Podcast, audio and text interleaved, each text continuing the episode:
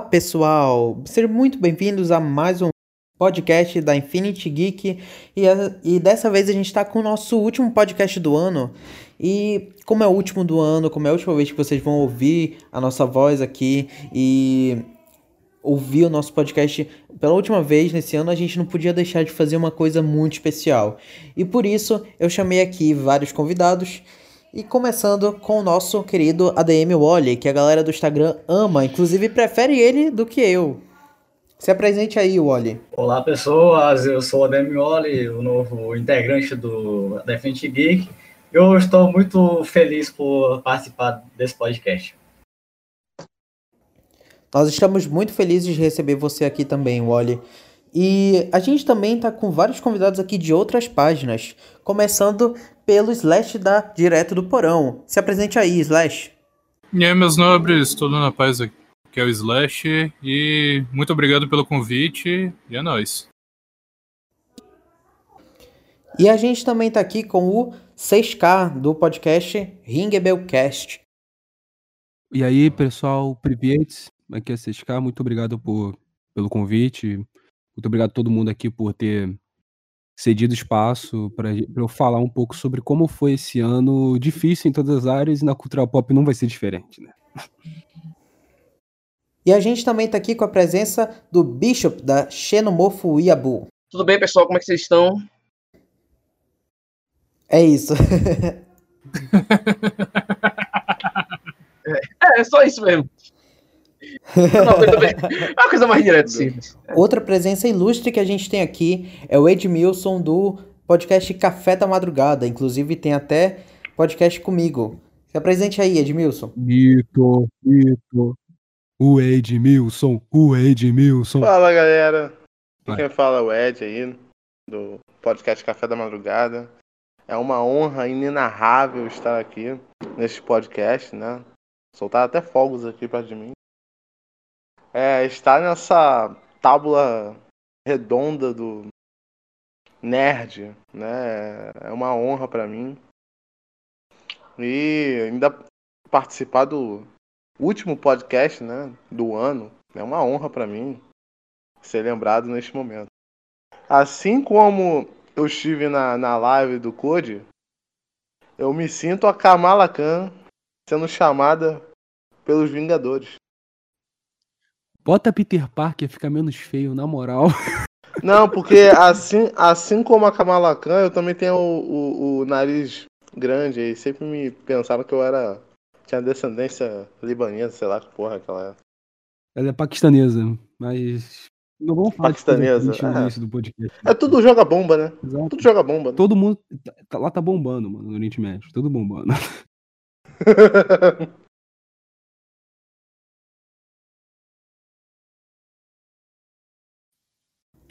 E outro companheiro que a gente tem aqui é o Banjo da Botec of Comics. E aí, pessoal, é o Banjo da Botec of Comics. Eu fico muito feliz de ter sido convidado para esse para essa retrospectiva desse ano aqui pela Infinity Geek e vamos aí narrar os acontecimentos de, desses 68 meses que se passaram de 2020. Ó, alguém é bom de matemática, hein? E por último, mas com certeza não menos importante, a gente tem aqui a presença do nosso querido amigo Léo. O Léo, ele é um ótimo desenhista, inclusive ele desenhou a minha foto de perfil do Twitter, mas a gente deixa isso para outra hora. É... Se apresenta aí, Léo. Boa noite a todos, bom dia, boa tarde para quem estiver escutando em outro horário. É uma enorme estar com vocês aqui. Tem muitas pessoas que eu admiro nas redes sociais que estão aqui reunidas. E realmente é, é um universo novo que está se, tá se abrindo aí para mim. Fico muito honrado por essa por esse chamado, por essa por, esse, por ser convidado para esse podcast. E bom, galera, nesse último podcast do ano, o que a gente não poderia deixar de fazer é comentar aquilo que mais marcou para a gente, seja é, negativo ou positivo, mas a gente quer muito relembrar o que, que aconteceu nesses meses de 2020 que pareciam que nunca iam acabar. E sem mais enrolação, a primeira coisa que a gente vai comentar aqui é sobre a Marvel. Bom, galera, sobre a Marvel, a gente teve, primeiramente, uh, o adiamento do filme da Viúva Negra e dos Eternos, que são duas coisas que ninguém tá tão se importando muito.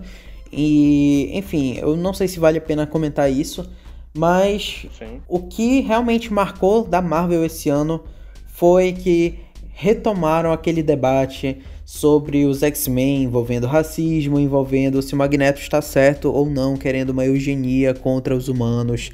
E é isso que eu vou dar minha opinião agora e vou passar depois a palavra para os outros participantes. Cara, é. O que eu penso sobre esse bagulho do, dos X-Men e do racismo é que, assim, fica bem claro que o, o Martin Luther King foi a inspiração para fazer o, o, Professor Xavier e o Malcolm X foi a inspiração para fazer o, o, Magneto. Por quê? Porque enquanto Martin Luther King era um cara bem mais de boa e tal, ele queria realmente a paz entre os dois, o Malcolm X ele achava que não existiria não existiria paz em nenhum momento. Então o, os negros eles tinham que mostrar uma supremacia. É exatamente isso que acontece com o Magneto. É exatamente isso que o Stan Lee tenta passar. Agora, dizer que o Magneto tá certo é muito errôneo. Por quê? Porque o Magneto é eugenista, sabe? O Magneto, basicamente, ele, o que ele faz com os humanos não é diferente do que o, do que o bigodudo austríaco fazia com os judeus e com, enfim, qualquer pessoa que se opusesse ao regime dele. Eu não sei se pode falar o nome dele aqui. Não sei se pode falar o nome dele aqui no podcast. Mas é basicamente essa a ideia, sabe, cara? Então, as pessoas dizerem que o Magneto está certo é, é o mesmo que dizer não entendi os X-Men, só uso para militância, nunca li, nunca vi, nunca, nunca me importei. E é isso. Agora eu vou passar a palavra pro nosso querido amigo Wally. Olá, olá pessoas. Agora eu, é, eu falo sobre a questão do que ele falou. Então, assim, assim Aqui, sempre que eu não entendo assim, é, sobre a questão das pessoas quererem é, colocar ideias. Tipo, teve até um meme que eu fiz na, na página faz uns, umas três semanas, que eu falei assim, eu vendo que pessoas que não entenderam o X-Men, tipo, meu cara veio de bunda, assim, tipo, assim, as, é, tem pessoas que não entendem o real significado dos X-Men pro mundo. É como ele falou, ele falou, tem o, é, o, o Magneto que se acha o melhor de todos, mesmo sendo X-Men, tem os contrários, que também que se é, seria tipo um igual ao nazismo, seria o Magneto que se acha porque um porque um X-Men, tem outros que se acham humano, são normais, diferentemente dos, dos X-Men que são mutantes, seria aquela raça distante dos seres humanos. É, cara, que é foda que passa, nunca participei de podcast na vida, mas beleza. É, assim, eu, eu, não sei porquê, mas todo ano alguém tem que requintar esse tema de que, é, de que o, o, o, Stan, é, o Stan Lee criou o X-Men inspirado em tal pessoa, que tem tais ideais. Tipo assim, cara, não adianta você ficar trazendo toda vez essa, essa ideia. Tá? É tipo, você vai ficar sempre batendo no mesmo. Na, o... na, na Posso acrescentar, caso não quebre a ordem? é que, primeiro ponto, né? O Magneto é claramente o vilão da série. Então, ah, ele se inspirou no fulano. Caraca, porra, imagina se inspira numa, numa personalidade, essa personalidade é vilã. E sobre o caso dos Estados Unidos da América, não só em relação ao BLM, mas na época dos direitos civis, eu li um livro do Martin Luther King da época chamado Why We Can't Wait. Traduzindo para quem não conhece inglês, Por que não podemos esperar? E no livro ele fala como funcionava a metodologia de luta pelos direitos civis e pela igualdade sem necessitar e recorrer à violência. E ele fala o porquê recorrer à violência não faz sentido. E aquele livro, que foi escrito três anos antes do mesmo ter sido assassinado, é a prova perfeita de como os ideais do Martin Luther King e do professor Xavier e dos mutantes dos X-Men são completamente incompatíveis com Black Lives Matter. Primeiro ponto, porque Martin Luther King era um, era um cristão um protestante ferrenho, era um batista ferrenho. Segundo ponto, ele falou: a única maneira da gente, na época era 20 e poucos por cento, hoje em dia os negros são 11% da população americana, conseguir ganhar alguma coisa não vai ser em guerra, porque tem negros que podem até querer se distanciar da nossa causa por causa desse conflito por causa de conflito, porque o cara não quer ser considerado um terrorista, um criminoso. E outra coisa, mesmo que todos os negros, por algum acaso, se juntassem e fizessem um exército, eles são. Eles eram 20 contra 70 e poucos por cento da população. Não ia ter possibilidade. Então ele pensa muito na questão do amor, na questão do cristianismo, na questão da igualdade e de como nós temos uma alma única, Deus nos criou da mesma forma, e toda a filosofia dele de combate ao racismo era baseada nisso. E sejamos sempre sinceros, né? Sejamos sinceros aqui, sejamos francos. O Black Lives Matter não segue isso. E o que o JG falou sobre toda a questão de que o Magneto é um nazista do.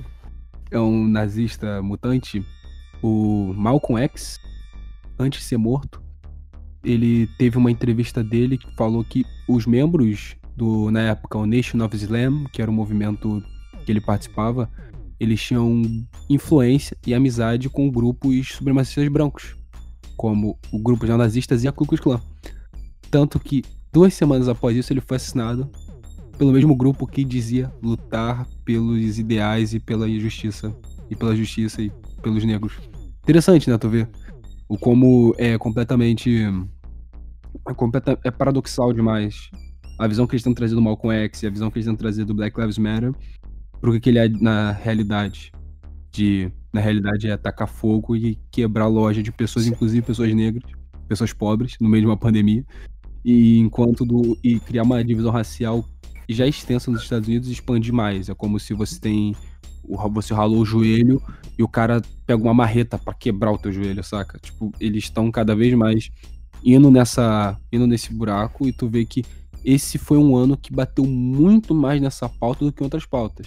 Porque talvez se nós fôssemos falar de 2019, 2018, a gente estaria muito falando a questão de, da comunidade LGBT e tudo mais. Esse ano eles não tiveram tanta expressão quanto a pauta racialista, de dividir a sociedade em blocos raciais.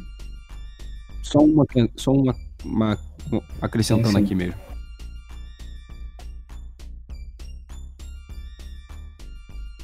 Só mais, é, como ele falou sobre a questão que esse ano foi, tipo assim, um ano do Black Lives Matter, é, porque teve o primeiro caso do Floyd, que deu muita repercussão, e meio que aqui no Brasil se teve um segundo Floyd, né, que seria aquele que o Carrefour fosse no Floyd. E, tipo assim, que não, que não faz muito sentido a galera começa, tipo assim, é, e também eu fiz mesmo isso, a galera acompanha lá na, na página, também fiz mesmo sobre isso falando que, tipo assim, eu botei assim, militante, não adianta você quebrar a propriedade para poder acabar com o racismo. Porque, gente, entenda, não vamos acabar com o racismo quebrando coisas. Porque não faz o menor sentido. Você quebrar. É, como é que eu posso fazer uma balança aqui? É, tipo assim, ah, é, uma pessoa bateu sem querer em você e escorregou. E para poder você ter a paz com essa pessoa, você faz as pazes com ela. Não você mete ela de porrada. Não é isso que funciona. É totalmente diferente.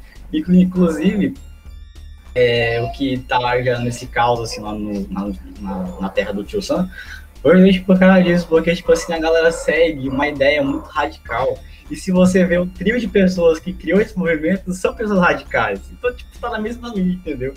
As, as, as, as pessoas não só veem o que aconteceu, a pessoa só, só vê o, retrata, o, né? básico e não vê o que se aprofunda.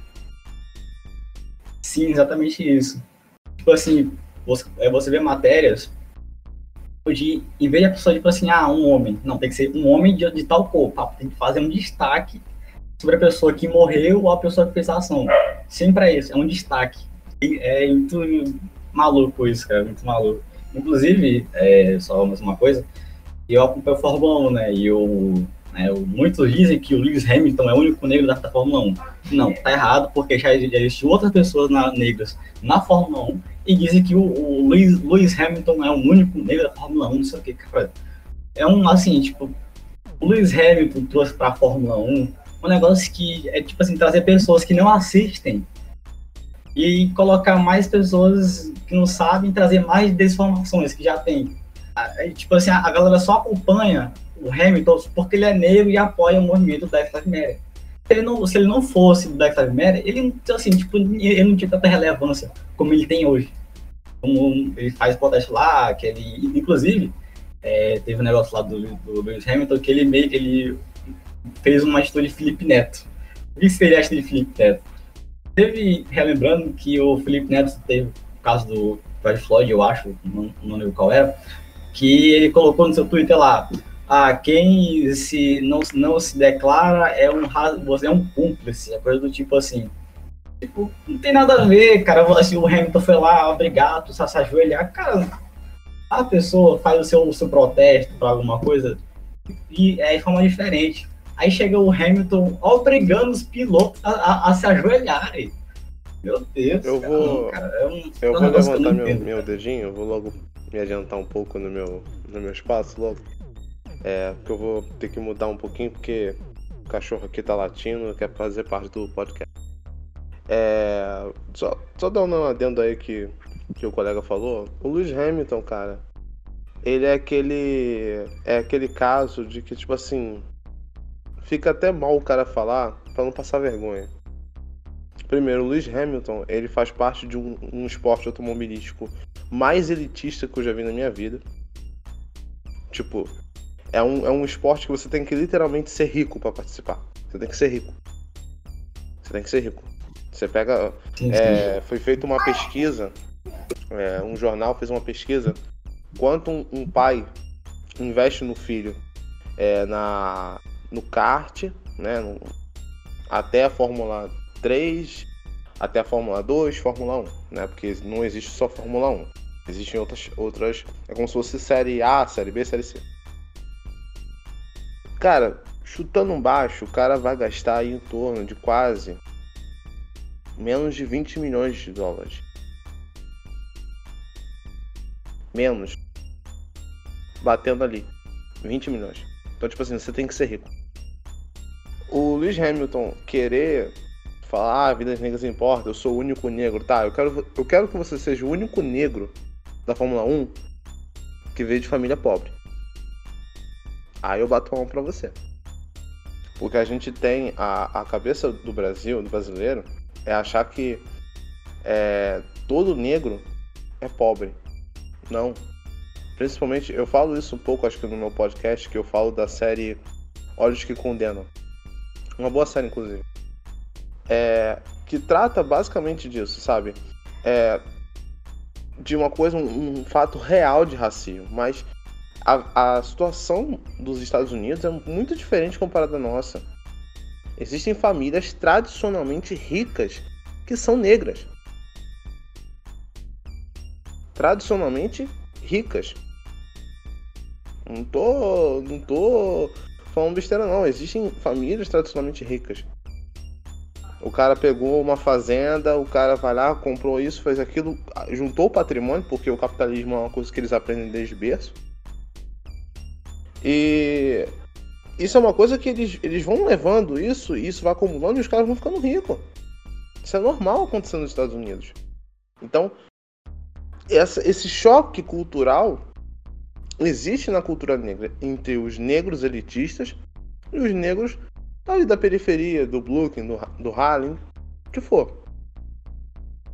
Né? Esse é meu ponto sobre essa, essa questão. Agora, a questão do Magneto, é, eu não sei vocês, mas me dá muita dor de cabeça falar disso, porque, cara, você querer botar o, o Magneto como nazista é como, sei lá, cara. Chutar o bezerro de ouro. Sei lá, não, não é isso não, é porque, cara, o, o- primeiramente, pra quem não conhece o Magneto, ele é judeu. É. Não, a gente falou nazista. E no ele viveu na- que ele. Ele. Ele coloca. Não, não, não tô discutindo de vocês, não. Não, não, eu, eu entendo o seu ponto. Não, eu só eu tô discutindo, corrigindo, pra caso alguém que esteja ouvindo esse podcast não tenha entendido. A gente não falou que ele em si era nacional socialista, a gente falou que ele defendia a ideia de que o gene mutante era superior. Só um adendo. Exato, exato. Mas eu, eu vejo que o problema do, do, do Magneto. Acho que a gente até comentou esse caso quando a gente falou do nosso podcast, né? Acho que o- não sei se foi com o JG ou, ou com. Não foi comigo, Com foi 6K. comigo quando a gente gravou. Então. Que na cabeça do, do, do, do Eric, né, que é o Magneto, ele vê o, o, o, o povo mutante como o povo judeu que estava sendo exterminado pelos nazistas. Então, na cabeça dele, eu vou fazer o que eu não pude fazer quando eu era menor, quando eu era criança. Eu vi meu povo, eu vi meus parentes, eu vi minha mãe, eu vi meu pai sendo morto em campos de concentração. E eu vou fazer o que? Eu vou fazer o contrário. Eu vou defender essa raça. Eu vou colocar ela no topo. Só que ao mesmo tempo, ele se torna o algoz, ele se torna o vilão. Ele se torna o Hitler da sua da, da história. E você pode ver essa analogia se você for comparar com Black Lives Matter. Não só não é a questão do, do, do Black Lives Matter, mas esses movimentos é, antirracistas, digamos assim, que prega uma, um preconceito racial com os demais, principalmente com os brancos. Eu não tô aqui querendo dizer que o branco é coitadinho, não, não fez as suas merdas, mas você querer induzir na violência, você querer induzir na violência as suas coisas que você acha legal e na sua cabeça você é do bem, por exemplo, ah, eu sou eu sou a favor da, tole, da, da tolerância religiosa, mas eu quero acabar com todos os católicos e todos os protestantes. Porra, meu amigo, se decide, você é a favor ou você não é a favor. Entendeu? Ah, eu sou a favor do. Enfim, várias coisas você usa violência, para mim é incoerente. É muita incoerência. Mas na cabeça dessas pessoas, o que eu sofri, eu vou fazer igual, né?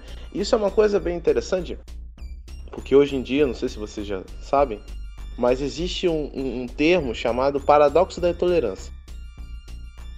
Essa é uma desculpa que a galera da lacração usa, utiliza hoje, para poder tomar certas atitudes agressivas que eles seriam cobrados por isso.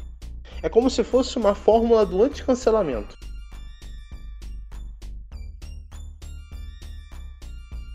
Só que do outro lado, é, se, se não me engano, ele postou no Twitter dele. Esse paradoxo ele diz que se o cara é intolerante, se o cara é preconceituoso, você não tem que ter pena dele. Logo,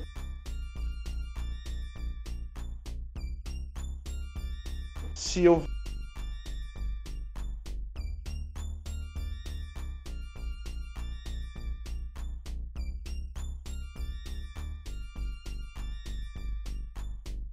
vejo uma pessoa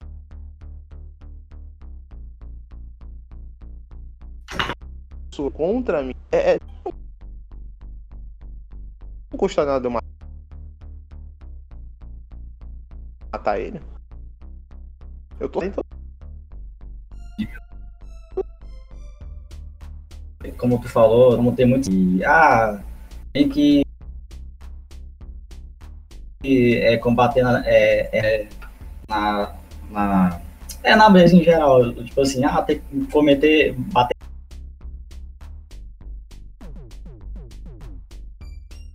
desse. Na ponta do.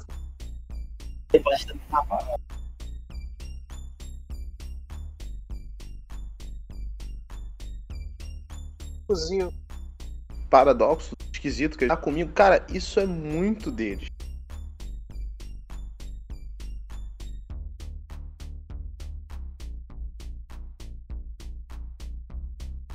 Sabe, eu até brinquei uma vez no Macau e não fui falar um negócio que claramente ia ser contra ela, e ela na brincadeira, falou assim: ah, falou rápido, né?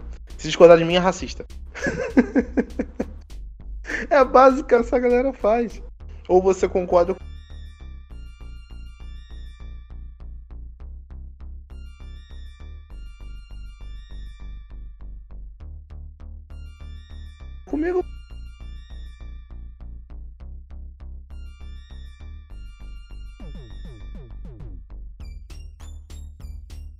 é ovo. E, cara, essa questão dos X-Men, em geral, só pra eu poder concluir, cara, é basicamente, é, na minha opinião, um tiro no pé.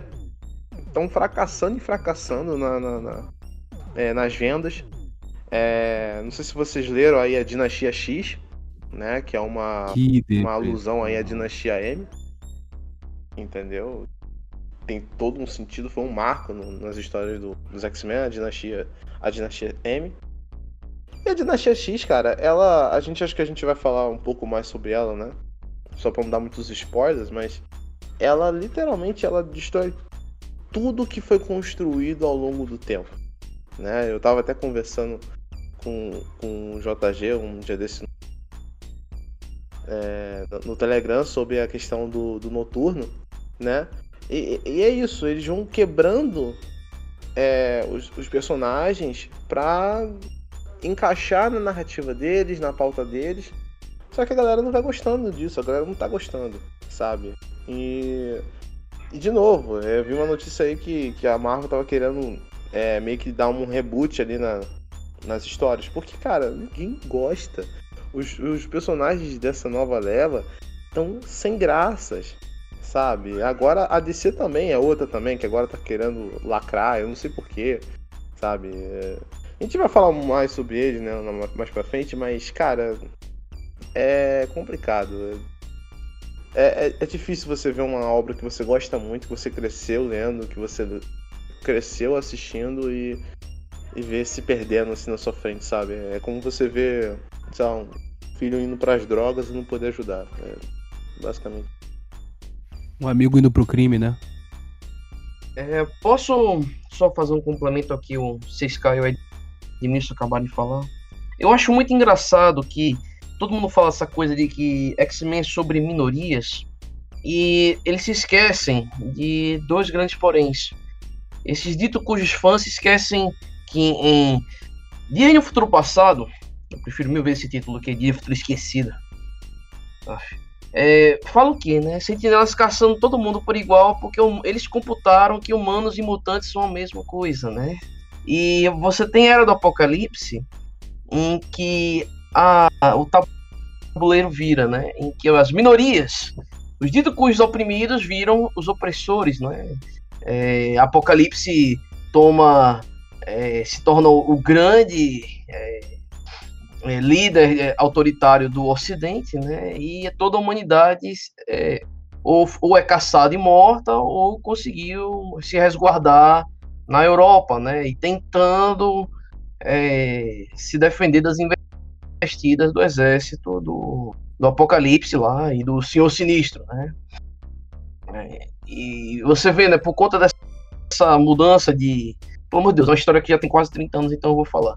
Por conta dessa mudança de, de, de paradigma, o, o Xavier ele morre, né, nessa, nessa realidade, e quem se torna o líder dos X-Men é o Magneto, né, e Magneto consegue ver, por causa do trauma da morte do Xavier, consegue ver, né, que, é, como é que a, a narrativa dele está correta e que ele deveria lutar pelos humanos e pela igualdade, né, pela verdadeira igualdade que é onde todo mundo pode coexistir de forma harmoniosa. Né? É, é, é, isso é um ótimo argumento para quando você for pegar essa galerinha que adora falar sobre minorias e vir com esse papo furado por aí, né? É, o Dinastia M.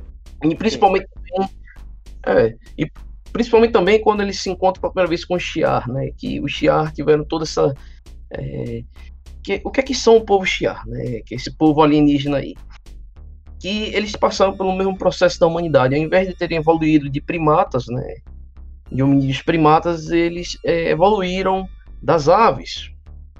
Certo? Por isso que ele tem até aquele, aquele penteado estranho lá, porque isso na verdade não são nem cabelos, aquilo ali são as penas deles, né?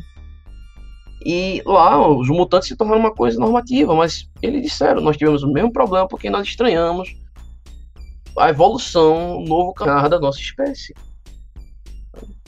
Então vem sempre com aquele argumento de da gente sempre temer, querer temer o, o, diferente, o novo, né? E depois, com o passar do tempo, vai haver uma, uma aceitação orgânica, né? É, é o... Mas é isso, né? É... O Dinastia M, cara, ele é bem interessante porque você começa a entender também um pouco a cabeça torta do, do Magneto. Né?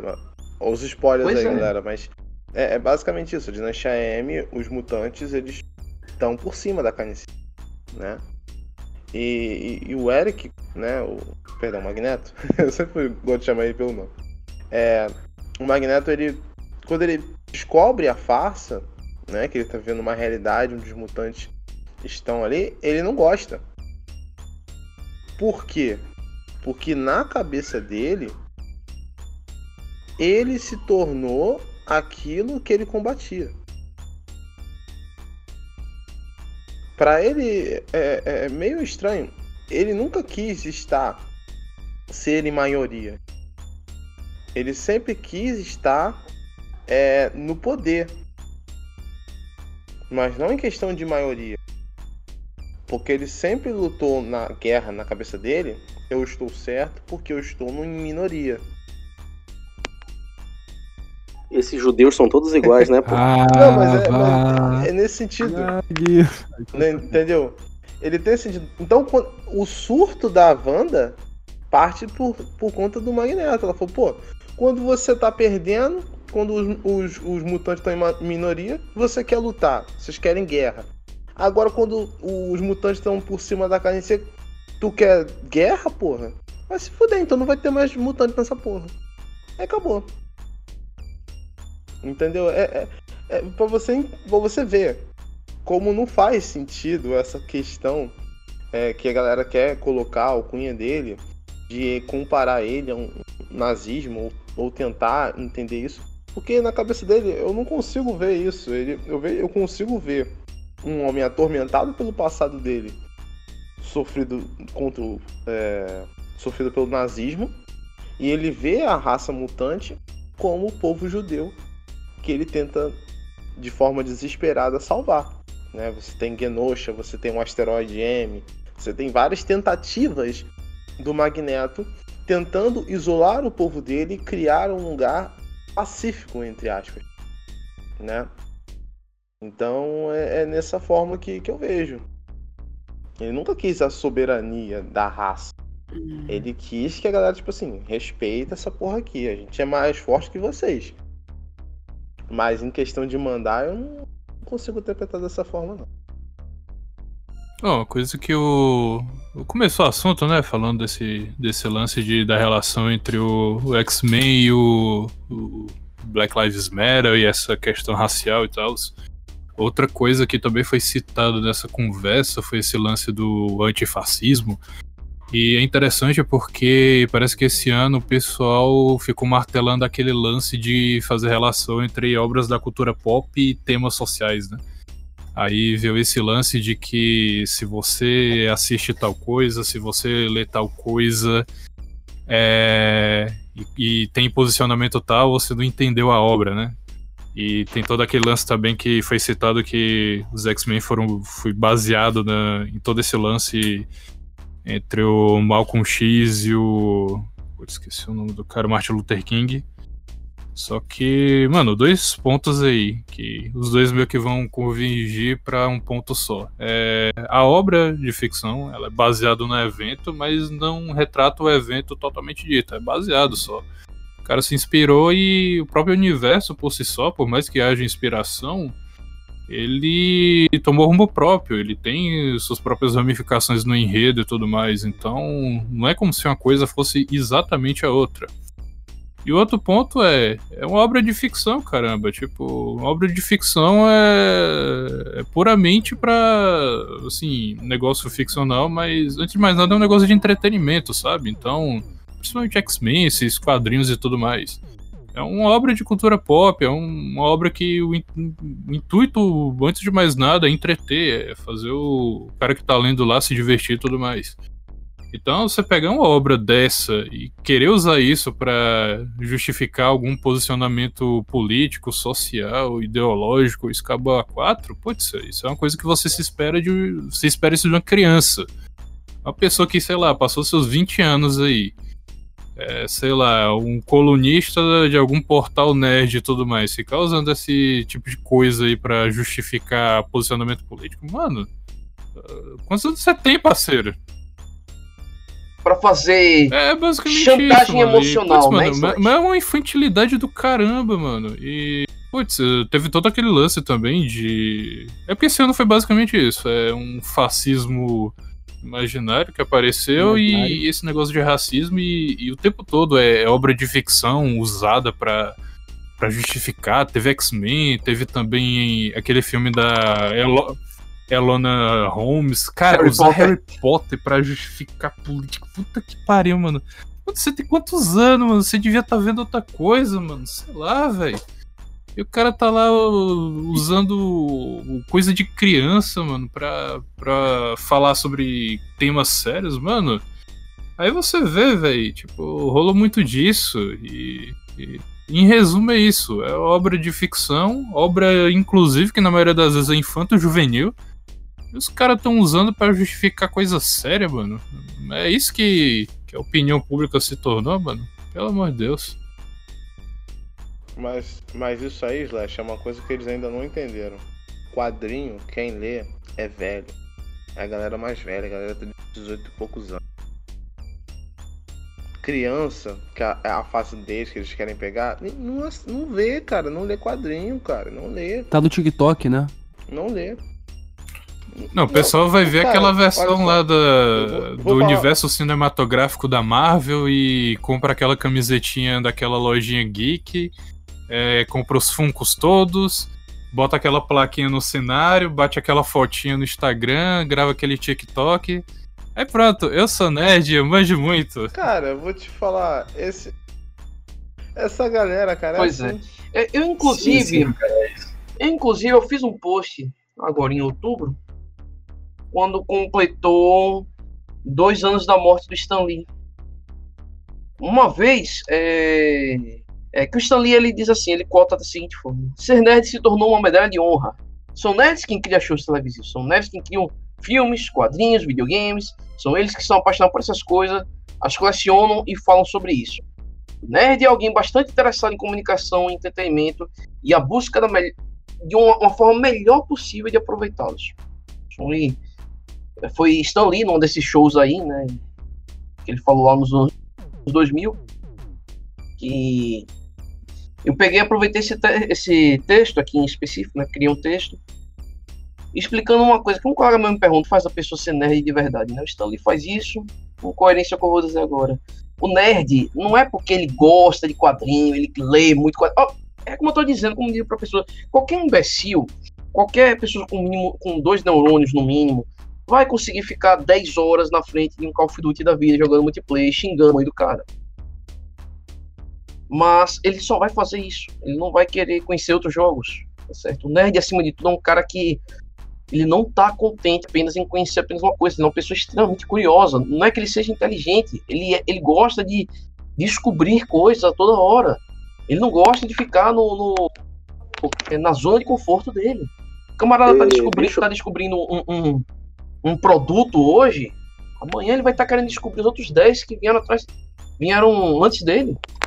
Cara, Nerd é isso, ele é um bicho isso é, curioso. coisa, isso é uma coisa legal. Você não é deixa- curioso? Deixa, eu fazer uma, Você não é curioso. deixa, não deixa eu é. fazer um adendo. Não, já acabei. Não, eu fazer, fazer aqui uma, uma observação, já pegando isso que você falou sobre o Stan Lee, que eu, eu tava, eu tava com, com isso já na, na ponta da língua já pra falar, que é uma das coisas que eu converso muito com um amigo meu, que é isso, que na verdade, já voltando pro assunto do X-Men, é que na verdade quem não entendeu o X-Men é essa pessoa que quer porque quer forçar a narrativa de X-Men pra falar de, de, de progressismo e tudo mais, quando na verdade os X-Men né, o, o princípio dele era para falar exatamente sobre esse povo, né? Eu vou, eu vou usar as palavras que eles gostam de usar, né? Mas vocês vão entender o que eu vou dizer que sempre foi marginalizado, né? Digamos assim, que somos todos nós, cara. Que é o é o que antes era chamado de nerd, né? Que hoje nerd é qualquer porcaria, né? Mas antes era chamado de nerd, cara. Que era o cara que apanhava na escola, entendeu? que sofria perseguição de verdade, né, dentro do, do- dos ambientes, exatamente por gostar do que gostar e, e, e ter o seu estilo de vida, né, que, que Não, Banjo, uma coisa né, o- interessante também é que, status, né? cara, a gente pode facilmente Eu- eu- entender uma obra e nem por isso concordar com ela. Tá, vamos dizer que X-Men seja, seja obrigatoriamente você concordar com, sei lá, um Black Lives Matter da vida. Beleza, eu entendi, mas quem diz que eu sou obrigado a, a seguir esse negócio? Eu posso curtir a obra porque ela tem elementos narrativos legais, ela tem um enredo bem construído, tem personagens cativantes e blá blá blá. Eu sou obrigado a entender a. eu sou obrigado a, se eu entendi a mensagem, agir como se isso me obrigasse a ter um posicionamento político, X ou Y, ideológico, enfim. Tipo, eu tenho liberdade como, né, como consumidor de entender Exatamente. e É seguir aquela- a linha, pô. Exatamente, né? O gatão. É, a- é a discussão que cai do, do V de Vingança, né? Pô, esse é exatamente o mesmo o problema que Brasileirinhos, acontece com o né? V de Vingança. Canal do Brasileirinhos? Então, Sim. Claro. o, o Elton, não conhecia? Claro. amigo do canal, pra, pra evitar problemas, ele falou já isso. Falou tanto comigo quanto num vídeo o Josias Teófilo tinha falado. Que intenção ideológica na arte equivale a fezes, equivale a nada. O que faz uma obra ser boa, o que faz os X-Men ser cativa- serem cativantes, serem legais, não é o fato do Magneto ser baseado no Malcolm X e do Xavier ser baseado no Martin Luther King. Vo- Vocês, quando tinham seus 5, 6, 7, 8 anos, quando viram o filme pela primeira vez, talvez nem conheciam esse X-Men, não estavam pensando nisso. O que faz são a narrativa, os personagens, a ambientação, o desenvolvimento deles, o carisma deles, a todo aquele mundo construído. Se por algum acaso, como o Slash falou, se por algum acaso eles querem dizer, sei lá, que o comer, comer merda é bom, você não é obrigado a concordar, porque o mérito do quadrinho, ele não está na na intenção ideo, político-ideológica dele, o método do quadrinho, o mérito dele está na, na história que ele quer passar. E eu vejo que hoje em dia tá correndo muito isso, de que os atuais produtores de conteúdo, principalmente da galera da canhota, eles, são, eles pensam muito em na parte do que eles querem passar, mas não pensam em como vão passar, não pensam no meio que é o que realmente importa de uma obra. Fazer é um panfletismo ideológico travestido de E entretenimento. nunca é bom. Porque se fosse bom, eles também consumiriam, né? E Exemplo, é se bom. fosse bom, a Marvel estaria explodindo de venda. Exatamente. Mas é, é né? que tá, galera. Esse pessoal.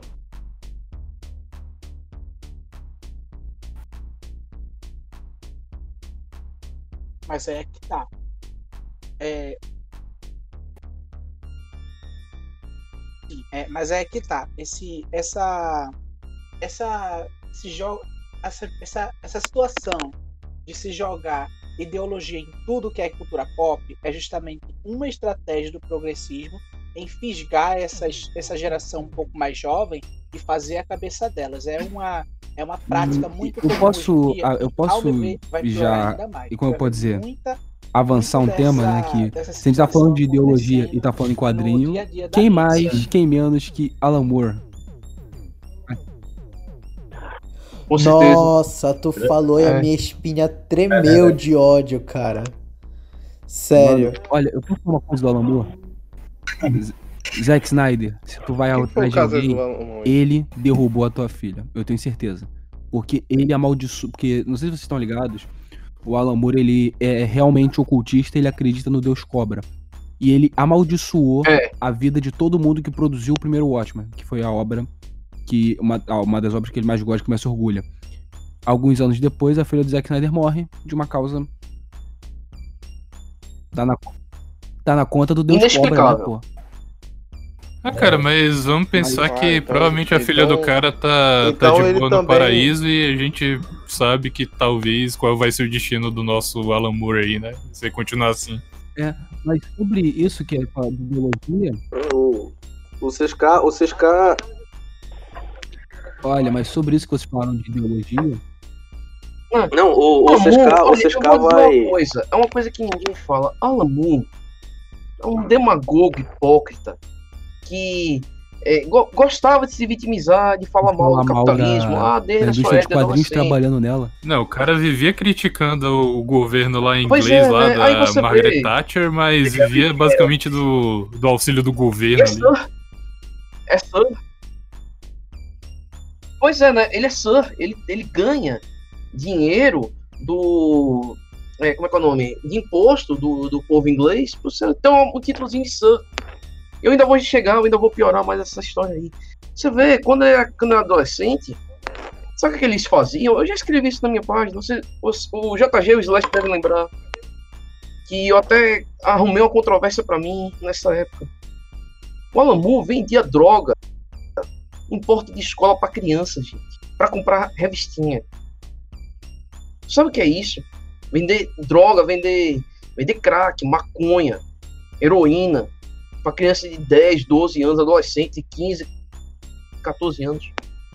Para comprar revista, gente. Barbaridade. O Alan Moore fazia isso. Uhum. E ele, eu acho engraçado, né? Porque o Alan Moore escreveu aquele o do Inferno, que é ele querendo é, é, reteorizar o que foi o, o, o, mito urbano do Jack Stripador, né? Tem até um filme muito bom, que é com é, Ian Holm, que fez Bill Boceiro, né? E, e o, o androide lá do primeiro Alien, é, o Ash.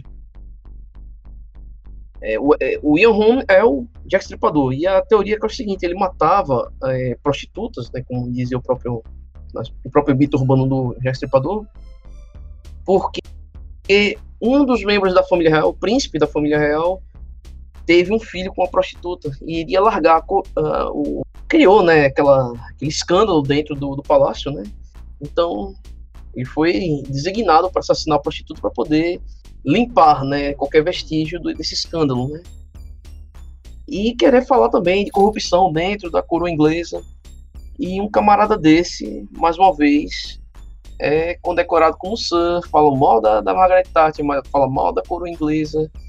Tá aí. Uh, uma boa, uh, ganhando o postozinho dele. Esse filme aí que você comentou, né? aquele que o, Maravilha, né? o, o Jack é, é maçom e coisas do tipo. Ah, tô ligado, cara. Muito bom esse filme. Exato. Esse filme é com... Não, é porque eu assisti o filme. É um quadrinho, é um quadrinho. Tem um, é um quadrinho, tem um gente. Filme. Tem um é. filme que o Johnny Depp... Tem um filme, tá, 2001, tá do Inferno. Exatamente, foi como eu disse, Johnny então, Depp e o Ian Holm. Ian Holm é o, é o Jack Stripador. Cara, aqui, esse negócio do... Sim. É que eu ia acrescentar do Alan Moore que ele, mesmo a gente, que, se a gente for zoar e tudo mais, a gente tem que admitir que ele é uma das personalidades mais importantes da história dos quadrinhos, no sentido de que tem o antes e depois dele. Ele, querendo ou não, boa parte do que a gente lê hoje em Com dia certeza. tem uma influência do Alan Moore. Isso pode ser positivo ou negativo? Não Sim. sei dizer hoje em dia. Mas, exemplo, ele fez boas obras como o Watchmen. E, mano, é interessante que mesmo ele tendo. Porque se você for ler o Watchmen, tu vê.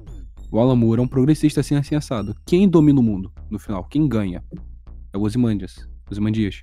Ele ganha do Rorschach, que, de acordo com o próprio que ele odeia, é o pleno oposto. Então tu vê que ele cria até no próprio quadrinho dele essa dualidade, porém, você só percebe depois de ler uma segunda terceira vez, porque a história é te cativa, é uma narrativa que te cativa ele sabia panfletar bem, pelo menos, sabe? Ele sabia fazer uma panfletagem mais razoável. E é interessante que vocês também podem entrar nesse assunto que ele odeia, mas ao mesmo tempo criou o melhor personagem da, da, do quadrinho dele, do universo dele, que é o Rorschach, mano. É, é, muito paradoxal, né? Que ele odeia o Rorschach, ele odeia, ele falou, vou fazer uma pessoa que eu odeio. E ele fez um personagem que ele gastou mais tempo, que é o mais bem desenvolvido, e que, se eu perguntar aqui, quem é um herói do Watchman, quem é que tava certo no final, eu acho que a maior parte vai dizer que é o Rorschach. Não, o engraçado é que teve todo esse rolê da série e tentaram o tempo todo basicamente detonar com, com a imagem do Rorschach e tal, e acho que até hoje o pessoal tenta, né, porque o cara é basicamente aquele arquétipo do incel e blá blá blá. E a verdade é que o povo tá cagando isso? e andando pra isso. O pessoal gostou Você do personagem igual rolou com o Capitão Nascimento, porque o, o, o, problema é justamente porque é, o, o canhoto ele vive num, numa realidade própria dele e ele não encara a realidade como ela é. Ela, ele é, não entende que o, sei lá, o pessoal normal ele não vai gostar de bandido ou cor do tipo, porque o pessoal normal é aquele que gasta, sei lá, é, maior parte do salário, passa lá em 500 vezes sem juros, um celular pra vir um cara e rouba. Aí chega um maluco e fala: ah, não, esse negócio de ser ruimzinho com bandido é coisa de não sei o que, babá. Mano, você acha que isso vai colar com pessoa normal? Não vai, pô. Isso só rola com gente que, que a vida ganha, pô. É. Slash, Slash. Ô, Slash, isso, isso é uma Slash, coisa, isso é uma coisa que um amigo meu, esquerdista, falaria, o pessoal, o pessoal que trabalha, né? Não, pessoal e, que trabalha. Não é difícil imaginar porque o Rochard, ele, ele ficou tão popular, assim, mesmo o criador de do mesma coisa o Capitão Nascimento, pô. Aí teve todo esse lance agora aí da depois da série, depois de, de tudo que ele rolou, o pessoal fez meio que uma cruzada contra o Rochelle, algo do tipo, ah, cara, não tá funcionando, mano. Olha, Eu posso, inclusive, já desmentir o que a série falou em relação ao Rorschach? Cruzada, um minutinho, um minutinho só. Um minutinho só. Só pra concluir. É, é coisa bem rápida. Ó, oh, Slash, é, eles já estavam fazendo isso é, muito antes desse seriado. Isso já estava acontecendo desde aquele. Quando tava publicando o Before Watchmen. Essa daquela minissérie lá que eles quiseram fazer um, um prequel pra. É, cara, a toda hora é, é, sempre alguma coisa falando mal de republicanos, de racionalismo, não sei o que. Por isso é aquela. Você vê, alguém fala ah, hoje em dia de Before Watchmen? Não. Ela simplesmente ignora porque o negócio é puro fanatismo ideológico. Tentar desconstruir o que as pessoas gostam original, na obra original. Exato. Então, e só respondendo, acho que foi o. Ou foi o Mirai, ou foi o CSK que falou aqui, sobre o fato do Alan Moore ter influenciado os quadrinhos não só com o Watchmen, mas é, principalmente com a Lei Extraordinária. Lei Extraordinária é o que, que ele queria fazer, né? Ele queria, é, vamos assim, empurrar mais a cultura inglesa, né, a literatura inglesa, mas ao mesmo tempo ele quis criar uma desconstrução do dessa super equipe de super-heróis. Ele queria dizer assim, ó, tá vendo a equipe de super-heróis, se eles se juntam, não seria essa coisa tão legal assim. É, é mais ou menos o que, o que rola com a babaquice, esse lixo aí do The Boys que o, o Garfienes é, mais uma vez regurgitou, né? É, eu não suporto o Garfienes. Não, e que, o que é legal claro. que o Garfienes. Ele... É basicamente isso, né? O que é legal é que o Garfienes ele é. pegou eu tava vendo uma entrevista dele, depois eu fui até pesquisar sobre, o, sobre a obra, que eu também não tinha lido. Ele falou que se inspirou em The Boys, ele falou de, algumas, de alguns quadrinhos, e um, um mais interessante que eu vi foi que ele se inspirou em Marshall Law. Não sei se vocês conhecem um quadrinho. Conheço. O, o Marshall Law é, ele é basicamente o Billy Butcher da série, é, com superpoderes, vivendo numa realidade pós-apocalíptica onde todo mundo é onde o, os bandidos são super-heróis, né? Ele tem que caçar os super-heróis. Cara, é, é, é, é muito Ctrl-C, Ctrl-V, sabe? Na minha opinião, a história. Porque, cara, é basicamente isso. A única diferença dele é que ele colocou mais, mais pessoas, mais personagens na história. E é isso. O Garfield ele teve até uma, uma, passagem interessante ali, alguns quadrinhos do C, é, mas sempre colocando o, o, Justiceiro como um cara perturbado, assim, não como um cara que representa, ele representa literalmente um, um herói mais realista que a gente teria, né? Então sempre colocou. Mas assim, é, esse negócio, esse negócio, cara, é uma e, e agora e agora, é, falando junto com o Bishop, nesse caso, cara, há essa ideia de que, ai, mas como seria se o Superman fosse vilão? Como seria. Isso é a coisa mais velha, mais repetida, mais batida que existe, cara. É, é a coisa menos original que existe no mundo dos quadrinhos. É essa essa ferramenta narrativa de colocar uma realidade onde o, o, os símbolos do heroísmo e da esperança se corrompem ou, ou, são são ruins, são maus, cara. É, não tem como, não tem como, não tem como entender como é que as pessoas Mirai, olham para isso mas, e falam, nossa, que original. Mas isso entra em conta. Te adicionando, mano, é, né? eu consigo citar cinco agora, se eu vou pensar, acho mais de momentos que eu colocar o Super-Homem como vilão. Mas para voltar para pá do Rorschach, já para se você quiser clipar essa parte e mandar pro teu amigo meio seu amigo Lentinho, que papai foi, foi sequestrado pela, pela, pela fábrica de cigarros Derby, tá infelizmente preso no Paraguai. Se você tiver numa situação dessa, mande pra esse teu amigo. É o seguinte: Rorschach, eu não vou negar que ele não tenha problema psicológico, porque ele claramente tem problema psicológico. Eu acho que não precisa nem ser formado para perceber isso. Porém, a questão do Rorschach é que ele não vê cor. Tanto, não sei se vocês lembram bem, mas teve a cena que ele tava na prisão e foram fazer o teste Rorschach nele para ver como ele chegou a ser Rorschach. E o cara que, o psiquiatra, é negro. E ele fala, eu não gosto de você. Aí o psiquiatra pergunta por quê. Ele fala, porque você é democrata, or liberal, porque você é gordo e porque você é rico. Se ele fosse racista, se ele fosse supremacista branco, ele falaria um, porque você é negro. Coisa que ele não fez no quadrinho. A questão é, ele não faz isso. Quando ele fala o mal deve ser punido, ele vive numa linha tênue entre o bem e o mal. Para ele não importa cor, não importa sexo, não importa gênero, não importa Nada disso. O que importa é apenas se você fez bem ou se você fez mal. O crime, dependendo do crime, quebra o teu pescoço. Basicamente isso. Tanto que o Rorschach, ele leva tanto essa regra a ferro e fogo, que primeiro ponto, ele não aceita ser testemunha no caso do, do Osman Dias. Tanto que, como ele sabe que o Dr. Manhattan vai fazer, ele fala, cara, entre tu me transportar para um lugar que eu não tenha como sair, tu me matar aqui, eu sei que eu não vou conseguir falar a verdade, eu sei que não tem o que eu posso fazer porque eu sou um maluco, cara, é melhor tu me matar aqui, porque eu não vou conseguir viver com essa culpa.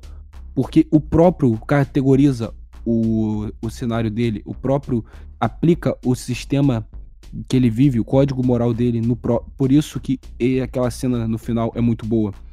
E também, o Rorschach, ele vive, se a gente fosse colocar, ele não seria nem que a galera fala red pilado, blue pilado, ele seria black pill. Ele não vê saída, ele não vê o mundo melhorando. Ele vê que o mundo não tem salvação. Então, ele não teria tanto que ele se torna um niilista ateu, praticamente, no, no, no início de Watchmen, depois do caso da garotinha. Então, se tu falasse supremacista religioso, não é. Que ele é ateu, no final ele se torna ateu. Ah, ele é racista. Não é. Em vários momentos foi provado que ele não é racista. Tipo, tem, um, tem uma hora clara que ele podia ser racista e o Alan Moore ele não ia perder essa chance. E não perdeu. E por último, a galera fala dele ser misógino, alguma coisa. Ele não é. A questão do Rorschach, que mostra no quadrinho, é que todo crime que o afetou como pessoa e fez ele seguir esse caminho de vigilantismo são crimes baseados e que ocorreram com mulheres. Quando ocorre um crime com uma mulher, é o que muda. Tanto o caso da mulher do vestido, da garotinha, e ele não se relacionar bem com mulheres, e não só com mulheres. Ah, ele não é nem em céu ele seria, porque ele seria vocel. Ele decide não se relacionar com outras pessoas, decide não amar outras pessoas. Na série que alguém falou aí do Before Watchmen, a garota dá, dá mole pra ele e, e só ignora ela. Fui eu. Então, tu vê que o Rorschach ele não quer relacionamento com ninguém, ele não se considera digno de ter um relacionamento com ninguém. E ele vive nessa vibe. Então, nem em céu ou misógino você poderia dizer, porque um dos crimes que ele não perdoa é estupro. Tanto que todo crime que ele ficou. que mudou a cabeça dele foram crimes que mulheres foram estupradas. Então, se uma pessoa é misógina e odeia mulheres, por que Exato. esses crimes iriam impactar tanto ele? Ou seja, nem para tu criar uma narrativa para problematizar o Rorschach faria sentido. Porque na cabeça de um cara perturbado, um cara que concebesse na cabeça dele algum sentido no estupro, como nosso amiguinho, nosso amigo Merlin, é. Pessoas boas também erram, né? Como ele já diria, pessoas boas também erram né? É, é, você não vê um, um, problema generalizado. O Rorschach, cara, na minha opinião, ele é, ele é, ele é a personificação, acho que é o, é o próprio exemplo de uma pessoa que perdeu a humanidade. Sabe? É um cara que, tipo assim, cara, isso aqui é fodido. Como diria a Bíblia, né? O mundo jaz do, jaz do maligno. Cara, acabou, já era, mano. Acabou isso aqui. Vamos resetar e começar tudo de novo. É basicamente isso. O Alamo, cara, eu, eu conheço muito pouco do Alamo, ah, apesar de tudo isso. Acho que a única obra que eu conheço um pouco dele é o V de Vingança, o próprio é, Watchmen. É, e a Liga Extraordinária eu também só li o livro. O, vi o filme. Eu até gostei do filme, eu sou uma das poucas pessoas que. Eu também gostei. Olha. E esse... O filme é legal, o filme é... E esse filme, é, esse filme é interessante. Esse filme é interessante porque foi o último. O último filme do Sean Connery, né? O ator que morreu recentemente. É. Ele ficou tão. Oi? É, eu também fiquei sabendo agora. Sim. Na verdade, o que o Alamo que... fez? Ele, ele pegou todas as obras clássicas da literatura inglesa. Extraordinária era é... Médico Monstro, o Drácula, é, o Lobisomem, é, o Homem O Mr. Hyde. O Retrato ele. O Dorian Gray. Ele pegou... É, o Médico Monstro. Mr. Hyde é ele Médico pegou todos esses. É, Retrato do Dorian Gray aventuras também. de Alan Quarterman, que anos mais tarde seria é. é a inspiração para Indiana Jones, por exemplo. É, ele pegou também as 300 nébulas marítimas, alguma coisa assim. É, é 300 mil léguas submarinas. Que deu ali o. Viu, é, Isso de uma Exato, é, que- aí que veio Capitão o Nemo. personagem do Capitão Nemo. Então ele pegou todos esses personagens icônicos do, 20 da literatura inglesa e juntou Capitão eles num tal. formato. É, li- literalmente os. Vingadores da Era Vitoriana. Então, Exato, e é uma coisa incrível. Exatamente. É uma coisa incrível. É, Eu, eu, eu, particularmente, é como eu sou mais voltado pro, ci- pro cinema do que pra quadrinhos, apesar de que eu gosto, eu percebo uma mão mais lacradora nos filmes. E, cara, apesar disso, é como o Sescar falou, é... a gente tá acostumado a ver essa, essa, essa narrativa, essa galera há muito tempo. E eu já sei, eu já, eu já tô num ponto em que eu consigo dividir o artista da pessoa. Por exemplo, nós temos o nosso queridíssimo amigo Roman Polanski, né? Para quem não conhece aí, é um diretor de cinema bem renomado, fez algumas obras. Doente. Ele fez obras fantásticas. Ele Sim. fez alguns filmes legais. Só que o cara é doente, cara, né? Ele foi encontrado na cama lá do. Ah, agora esqueci do ator. É, com uma menor de 13 anos, né? É, ele. Ele foi condenado pelo, pelo crime, mas ele fugiu dos Estados Unidos. Ninguém sabe onde esse Tá cara na tá até França. hoje. Edmilson, ele tá na França. Tá na França? Tá na França, que é na França. Acharam ele? A França, a lei de consentimento é mais baixa do que. É tipo uns 12 anos. Meu Deus, que horrível. Exatamente. Então, assim, é... os próprios filmes, por exemplo, até os próprios diretores de cinema voltados pro terror, ele tem seus problemas ali. né? hoje, hoje em dia, eu, eu até tava até comentando com a ga- galerinha do terror, assim, que me segue no Instagram, é... que esses caras que lidam com filmes de terror e tal, eles também têm seus problemas particulares, eles inserem muito isso nos próprios, nas próprias ficções deles. Por exemplo, tem um, um diretor que ele basicamente, todos os filmes dele, as pessoas que morriam eram todas mulheres. E as mulheres tinham cenas de, de morte horríveis. Horríveis. Miguel. Miguel. Será, né? Edmilson, eu eu posso, Sim, sim. posso só falar duas Pode. coisas rápidas? É, veja só, é, você falou do Roman Polanski, que ótimo que você disse isso. Tem filme mais doentio do que o bebê de Rosemary? Que é um bebê onde. É um filme onde basicamente é, eles fazem de tudo para que a mulher grávida dê luz a- ao filho do capiroto em, em pessoa. Sabe? É, o filme inteiro parece que é, um- é uma, é um, é um manual de instruções de como Existe um fazer filme. a, a maior mandíbula. Existe um filme que É. o, o Roman Polanski é produziu. demais. é, que o Roman Polanski produziu, que foi o Sangue, Sangue para Drácula, é, do Andy Warhol. Sim, Quem não conhece o Andy Warhol é um, um grande. Foi um grande artista plástico da década de 70. E nesse filme basicamente é o Drácula caçando meninas virgens para beber sangue. Chega um, chega um momento na- na- no filme em que um cara, ele, para salvar, entre aspas, a menina virgem, ele a estupra. Porque o, o Drácula tá atrás dela. E não só isso. A garota tem 14 anos de idade no filme. Ou seja, é. e pior ainda, quem deu a ideia da cena foi o Roman Polanski. Pra mim só tem um único filme do Roman Polanski que eu, que eu gosto, que é O Pianista.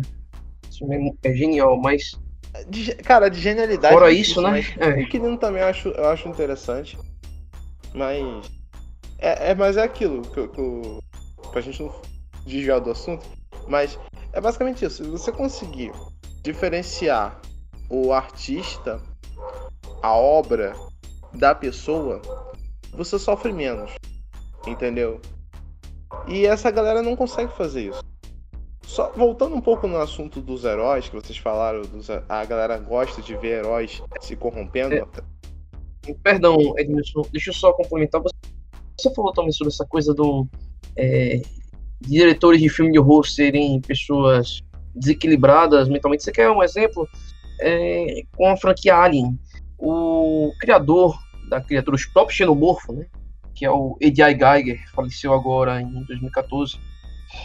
É, a inspiração que ele teve para ele e o co-roteirista no primeiro filme é, para a criação da, dessa criatura, como ela é concebida, foi através de uma descrição de estupro. Porque uma conhecida de Geiger é, deu essa entrevista, porque ela foi vítima de estupro. Ela disse que estava carregando no ventre dela é, o mal encarnado em si.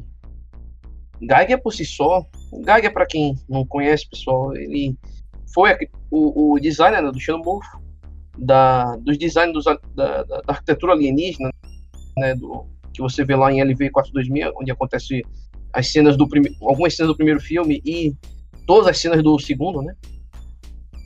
Ele quem criou aquela coisa, aquele, aqueles cenários biomecânicos, né? É, ele era um artista plástico que usava um, um aerógrafo, uma espécie de, de pincel com formato de spray, né? Um spray em formato de pincel, perdão. E ele dizia que se inspirava nos trabalhos através de seus pesadelos. Tu, todos os sonhos ruins ele tentava colocar é, na sua, no seu trabalho. Né? Era um cara, assim, apesar de ter, ter criado talvez a criatura mais aterrorizante do cinema, ele tinha esses problemas sérios. Né? A inspiração foi essa, a coisa do, do facehugger, colar no rosto da pessoa e injetar forçadamente um embrião, isso daí foi uma ideia através do, uhum. do estupro, né? De acordo com essa amiga dele que deu essa declaração aí, né? Dizem, isso aí é um rumor, essa última parte, não sei se é verdade. Dizem que a moça, né, conseguiu ter uma menina e a menina foi quem, inclusive, superou esse, ajudou ela a esquecer esse problema, né, esse trauma. Eu é, isso é uma lenda urbana essa última parte. Mas a ideia do, do, do estupro, através da criatura ter, ter surgido, né, essa, da concepção através do estupro foi, foi verdadeira. Sim, e é. a é questão do. Só para terminar aqui, é. parte, voltando. Não, tranquilo. Perdão, não, viu? Que isso? É. A parte. Eu só quero deixar esse atento assim, é que isso. Esse fetiche da galera gostar de ver heróis assim, popularmente se tornando vilões viu aí o Superman na história entre a foice e o martelo, né? Que é uma obra que a galerinha vermelhinha adora, adora colocar como argumento, mas se você for reparar, é uma, é uma HQ que mais mete pau no, no comunismo que eu já vi. No comunismo é, do que. É, você é pega, por exemplo, Reinado Sombrio, você pega o. É... Acho que é Reinado Sombrio, que é do que é a história do Capitão América ser da Hydra, né? É, Império, Império, Império, Som, Império, Império Secreto. Império Secreto, alguma coisa assim. Isso. É Império Valeu. Secreto, é. Império Secreto. É... São. Por que, que a galera gosta? Eu tenho uma visão assim, bem, bem simples. Isso meio também para mim é, é, significa muito essa palavra representatividade. Porque não representatividade no sentido assim de você ter negros, você ter mulher, você ter gay. Isso aí é outra coisa. Mas por que, que a galera tá querendo tanto que os heróis se pareçam com eles? Terem defeitos, terem falhas. Por quê? O super-herói, antigamente, ele era visto como um exemplo. Um exemplo. É igual, galerinha. Você, você tá na sua casa, tu tá tomando aquela bronca da tua mãe e a sua mãe fala assim: Poxa, tá vendo o filho de Fulano? Filho de Fulano estuda, filho de Fulano trabalha, filho de Fulano tem um curso público. Exato, e você fica aí, tocando guitarra e achando que vai ganhar dinheiro sem sair do teu quarto. Filho da puta. Careca. O que que a tua mãe faz? Ela te dá um exemplo. Só que na sua cabeça é um exemplo que você não consegue se enquadrar. Pô, o maluco faz isso, isso, aquilo, pô, mas eu, eu tenho dificuldade disso, eu não sou fulano. Logo, esse exemplo não se enquadra a mim. Você pega, por exemplo, o super-herói. Ah, veja só o Superman. Ele é um cara incorruptível, ele tem uma moral, é isso, isso, aquilo. Ah, mas o cara é alienígena, o cara tem poderes de um deus. Pô, eu nunca vou conseguir ser um exemplo, nunca vou chegar a ele. Então, se eu não consigo chegar àquela meta, eu diminuo ela. Eu faço de chegar no meu nível ou estar aproximado a mim para eu poder ter alguma empatia. É na cabeça dessa galera funciona desse jeito. Uhum. Então, o Homem-Aranha, ele tem que se fuder, ele tem que ser isso, isso, aquilo, para ele chegar ao meu nível. Eu não tenho que chegar ao nível do outro.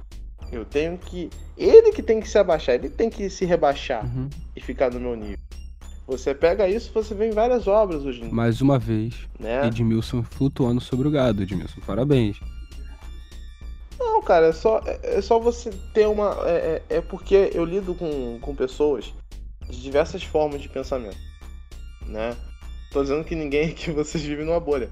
Mas quando a gente é, tem a oportunidade de, claro, de, de uma boa vontade, boa fé, fazer parte e, e se comunicar com as pessoas de, de diferentes maneiras, você começa a ver onde você se encaixa, onde não, mas ao mesmo tempo você consegue ter uma forma mais tênua de você tentar compreender a pessoa sem estar aqueles gatilhos emocionais histéricos que as pessoas dão.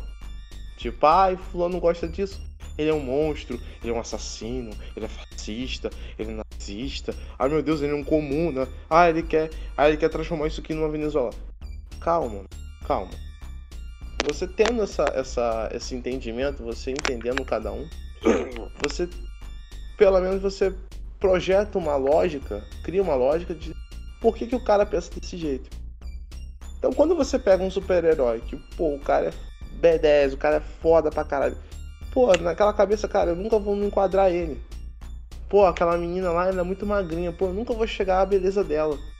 Ah, então eu vou rebaixar o padrão. Agora o nego vai ter que aceitar eu sendo gordinha mesmo e acabou. Se você não aceitar, você tá, tá excluído da, da, é, da É basicamente isso. É, tem, tem mais uma tem mais uma, Edmilson, uma assim, coisa como tu falou que, nesse negócio do se rebaixar para poder chegar ao nível da, do leitor isso tá é, ocorrendo nos dias de hoje Sim. com os quadrinhos assim. inclusive teve hum. a questão do, do, anúncio do, do Deixa... DC é, Future State que cara tu vê os heróis que estão lá lançados é uma, uma coisa Exato. bizarra eu vi um acho que era um flash não binário e com prótese na perna. Cara, quando eu vi isso, parecia que eu tava vendo uma piada de um show de humor. Inclusive a gente fez piada sobre isso no Instagram, o pessoal com, com conta de mais de 6 mil seguidores foi crucificar a gente, cara. Ah, esse dia foi louco. Né, cara, e pra não dizer aquele recente caso da filha da Estelar, que basicamente é um, uma versão da própria autora que ela se colocou na obra. Teve também, acho que da Marvel, os novos super-heróis, que um deles se chamava Snowflake. Eu não vi essa história, não. Mano, da, de da Deus, cara, é um negócio tão que cringe, que mano. E eu me pergunto, mano, e quem que vai consumir isso, mano? Mas isso vai flopar de um jeito que, putz, mano. Mas essa história. Hum, essa história deixa, deixa eu é falar uma coisa rapidinho. Rap, rapidinho sobre esse assunto sobre esse assunto da corrupção dos, dos, dos símbolos é que essa, essa corrupção, essa mudança dos símbolos, elas funcionam de duas maneiras. É, a primeira, que é quando eles puxam para o lado deles, que é, por exemplo, assim. E, e, agora eu vou falar de dois novos heróis, né? Já que a gente falou muito do Capitão América e do Super-Homem. E aí eu vou, vou, mostrar agora o outro lado, né? Outra forma que eles usam para mudar é, os, esses símbolos. A primeira é quando eles não conseguem associar é, de alguma forma ao pensamento deles, por exemplo, não tem como, não tem como trazer o Superman pro lado progressista, cara. O cara é cristão, o cara é conservador, o cara ele tem uma bússola moral incorruptível. Não tem como fazer esse cara ser um progressista. Então o que, a gente vai fazer? A gente vai transformar ele num, num nazista, a gente vai transformar ele num vilão, mas tem o outro lado. Quando algumas características desse herói, vocês eles conseguem puxar pro lado deles, que é o que está acontecendo agora com o Miles Morales e com a Mulher Maravilha. A Mulher Maravilha ela já apoiou o candidato conservador nos quadrinhos, Olha, pra quem a- não lembra, né? tem uma Acho que série todo de mundo aqui 2011 sabe, né? que nessa série ela ocorre muito bem, que ela fala exatamente esse caso, cara, que, porra, o fizeram quem cada um votava. O Superman é o único que ele é a representação da América, então ele não votaria. Ele seria o cara que vota em quem ganha. Na verdade, ele, ele se absteve de dizer em que ele votou. Acho que, se não me engano, foi isso. Uhum. Exato, ele se absteve. Foi, ele só fez o discurso dele lá sobre liberdade de expressão e o poder do voto secreto, mas ele em nenhum momento falou em quem ele votou. Exato. Mas, exemplo, a Mulher Maravilha, o Lanterna Verde, o Flash também é republicano, né? Candidato, candidato militar e conservador, cara. Que é o. É, era. É, é, o, é a frente do pensamento da Mulher Maravilha, cara. Mas aí, quando as pessoas olham pra Mulher Maravilha, elas não pensam nisso, né? Na, no- de primeira vez. Eles, elas, elas olham pra Mulher Maravilha e falam assim, não, ela é uma mulher de uma ilha que só tem mulheres, que odeia homens, entendeu? E ela é rainha, entendeu? Então a gente vai pegar só essas características que nos interessam, apagar todo o resto, né, que não interessa e transformar ela numa coisa nova. A mesma coisa vale pro Miles, né? Tipo, não interessa se se, se o Miles na- nos quadrinhos ele não, não tinha, ele, ele é ele até era é, contra, né? O pai dele, inclusive, teve, tinha discursos que eram completamente contra esse essa, esse discurso racial que é muito usado pelo Black Lives Matter e hoje o, o Miles Morales é símbolo de Mas BLM, a cara. questão. É, faz, faz posezinha de, de BLM, entendeu? O novo jogo que lançou agora com o mural E, do Black Lives Matter, entendeu? Inclusive, na HQ do Miles, quem utiliza esse discurso vitimista é o tio dele, que é bandido, e que é o, que é o gatuno, né? E quem, quem contraria esse discurso, Que é quem diz bandidão. que esse discurso não é verdadeiro, é o pai dele, que é policial. Que é policial. Ah, Aí, é que engraçado que, fizeram? teve Fizeram isso também naquele morrer, né? filme recente aí- do, do Miranha Tipo, mataram- Verso. Você vê dele. todo esse lance do, do tio dele ser bandido. Até quando ele se torna herói, ele tem que confrontar o tio dele em algum momento. Então, putz, os caras simplesmente ignoraram isso e, não, vamos botar uma nossa ideologia aí, porque é assim, né? Exato. Exa são, são as duas maneiras né, que eles utilizam. A primeira é quando eles não, quando eles não conseguem trazer pro lado deles, porque é, é- realmente é, é um símbolo que não tem como, como corromper, digamos assim, não tem. E, e o que, que eles fazem? Eles, eles invertem, eles colocam do inverso, né? Eles falam assim, não, mas se você concorda com o pensamento do Capitão América, o Capitão América é nazista escondido, entendeu? Então todo esse pensamento patriota do Capitão América, Não, conservador, é porque ele é um nazista. Não, isso daí, eu também né? puxo para um, negócio que É- é- é o que até tá na pauta aí, permissão do JG pra ir pra isso, porque eu quero muito falar, porque teve aquele lance da, das aves de lacrina, que basicamente entupiram.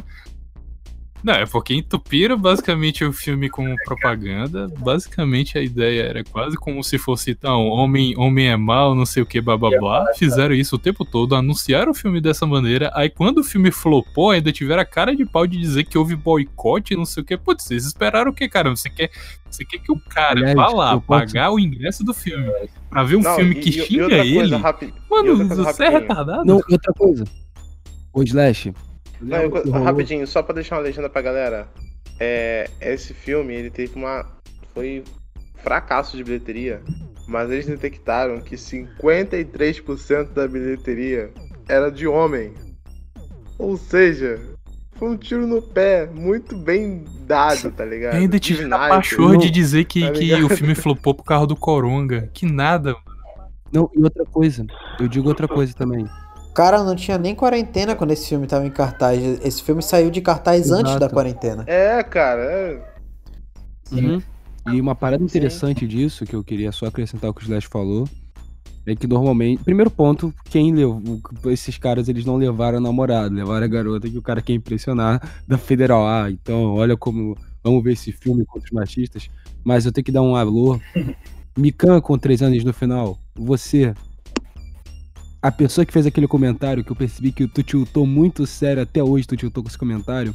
Ela fez o vídeo de de Rapina, bateu acho que 100 mil 100 mil views, uma coisa assim. Aí eu mandei um comentário com a minha conta pessoal. Eu falei: Porra, Mikan. O teu vídeo tem mais. O teu vídeo tem mais. Mais gente viu o teu vídeo do que viu o filme, né? Engraçado, né? Parabéns. Cara, ela comentou no Twitter, assim, tem um bom de print, tinha um print meu lá. Assim, olhos em céu. Os in- Eu tô sofrendo ataques em céus. Aí eu comecei a ver. Todos os prints era zoando o fato que ninguém foi ver o filme, ninguém tava xingando ela, ninguém tava atacando ela, tava falando que caralho, o filme é uma merda, porra.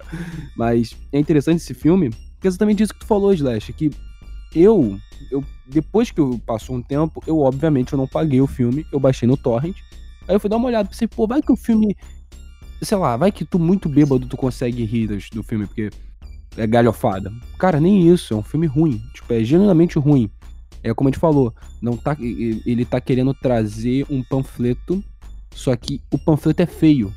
Não, não te cativa, é um pedaço de papel falando, siga essa agenda. E o filme é ruim. Não, e fora que Oi. eles querem forçar a, Ler- a Lerquina, sendo que ela é basicamente um. Ela só serve como personagem secundário. Tipo, acho, e tipo, fizeram isso também na animação dela. Como se o Coringa não fosse nada diante dela, meu amigo. Ela que não é nada sem o Coringa. E geral fica E forçando coisa, essa, essa coisa. personagem que, cara, eu gostava dela, porque eu acompanhava a animação do, do Paul Dini, esqueci o outro cara lá, aquela animação clássica que virou depois a Liga da Justiça. Aí eu acompanhei os filmes, vi ela e, e achava, putz, mano, ela é carismática, ela é legal e tudo mais. Só que, mano, depois que forçaram ela, mano, perdeu, mano. Não tem como, mano. E outra coisa, garoto, ex-namorado da Larissa Manoela. Ex-namorado da Larissa Manoela. É, Você tem razão. É só a mulher do Coringa mesmo. Ah, eu lembrei, eu lembrei. Cara, eu lembro até hoje desse negócio do, do ex-namorado da Larissa Manoela ter, ter falado mulher do Coringa e todo mundo foi apedrejar ele. Cara, o pior, essa ocasião foi muito engraçada. Pior é que eu tava indignado que isso tava acontecendo, só que eu tava rindo muito. Eu tava rindo pra caramba.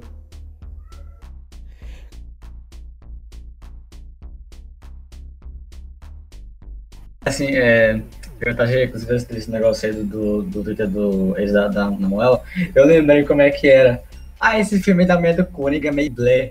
Cara, eu, assim, a, a, maior alegria no dia é ver meninas ficando putos, cara. É muito bom, velho. A galera se espuma de raiva. E o pior, sabe o que era?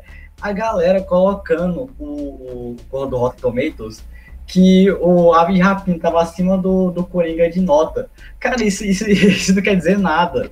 Coringa é um filme acima, acima Não, de é e temporal muito. e É- fala com É, tipo assim, todo. Eu fiz um podcast recentemente, aliás, um jaba de um podcast num podcast, que eu falei sobre o Clube da Luta.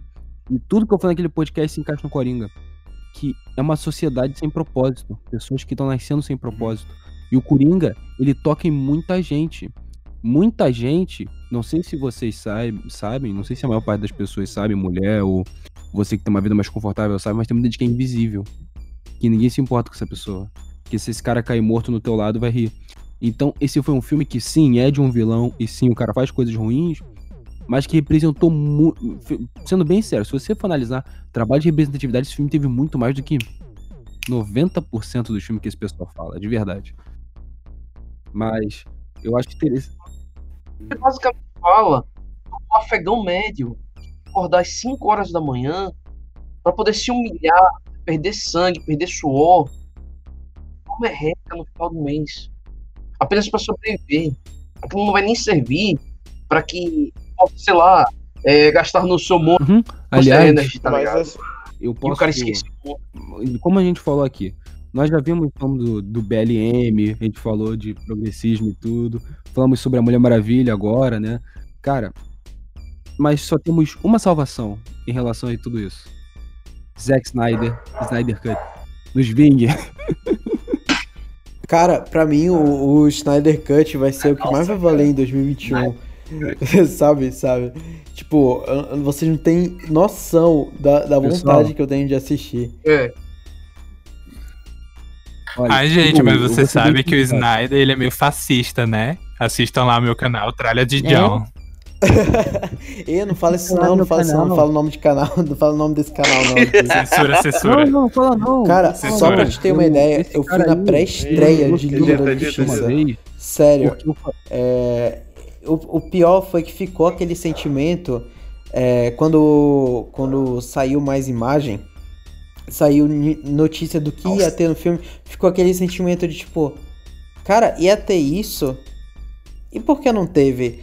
Dá a sensação de que tu vai assistir um filme incompleto, sabe? Isso que, que foi a maior decepção. E agora vai ter o, o filme finalmente completo, finalizado. Isso que me deixa mais feliz. Sim, sim. Cara, o pior de tudo é você saber que o Snyder. Porque rolou todo aquele lance, né? Depois que o, o filme foi lançado, o Snyder começou a se manifestar e ele começou a dizer o que teria, o que teria no filme dele.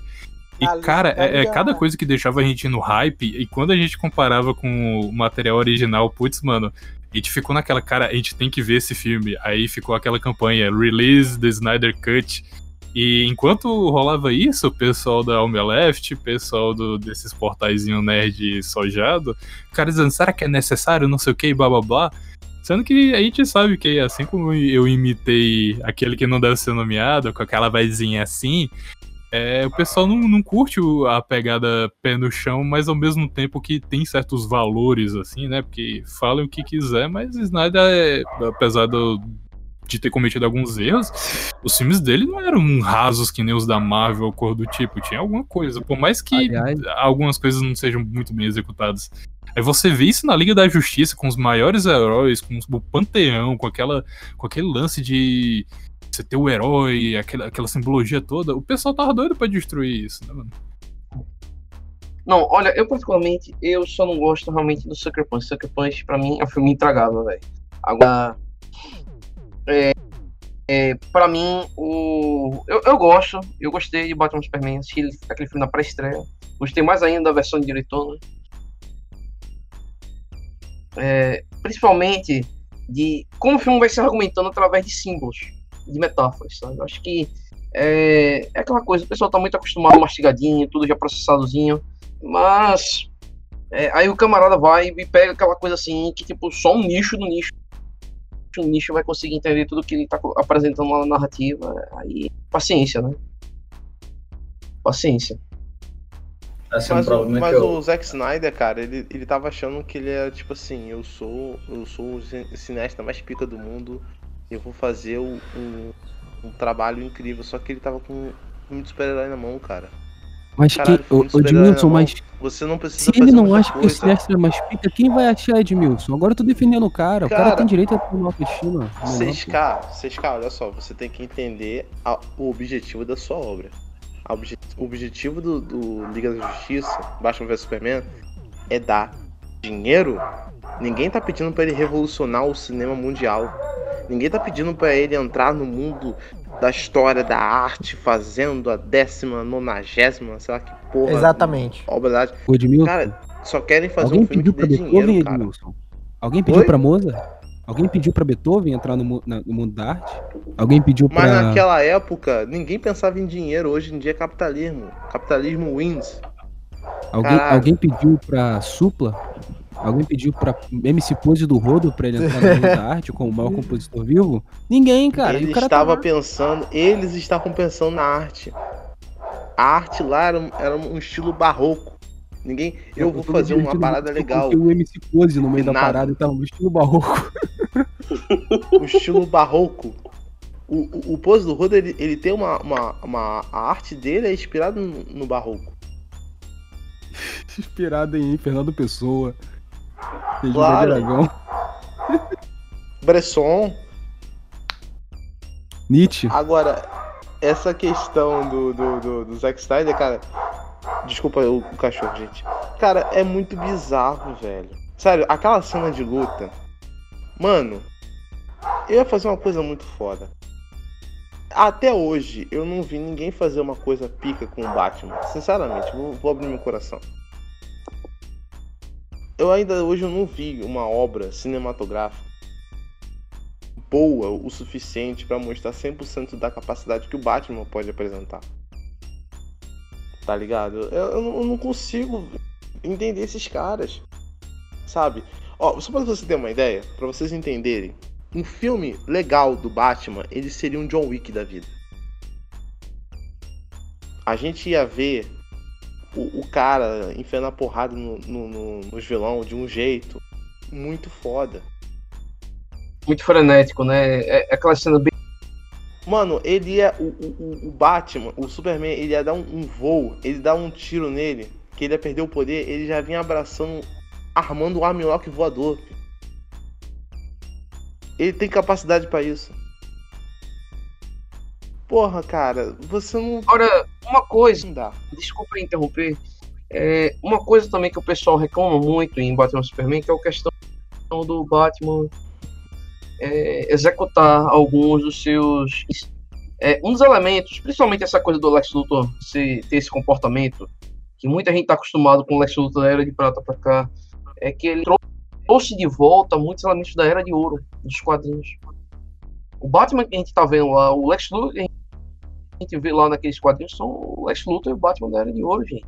Para que até mesmo na Era de Ah, é porque, cara, querendo ou não, a gente foi tudo em uma, em uma virada só. Prau, tudo. Então, Verdade. né, tipo, a gente entrou num tema no outro, porque a gente falou de Black Lives Matter, falou aqui. Então, pô, isso Foi legal, foi fluiu. Fluiu. mesmo. O pessoal, mas. Mas. Não, claro, Mas na minha, Mas mesmo na minha mundo- opinião,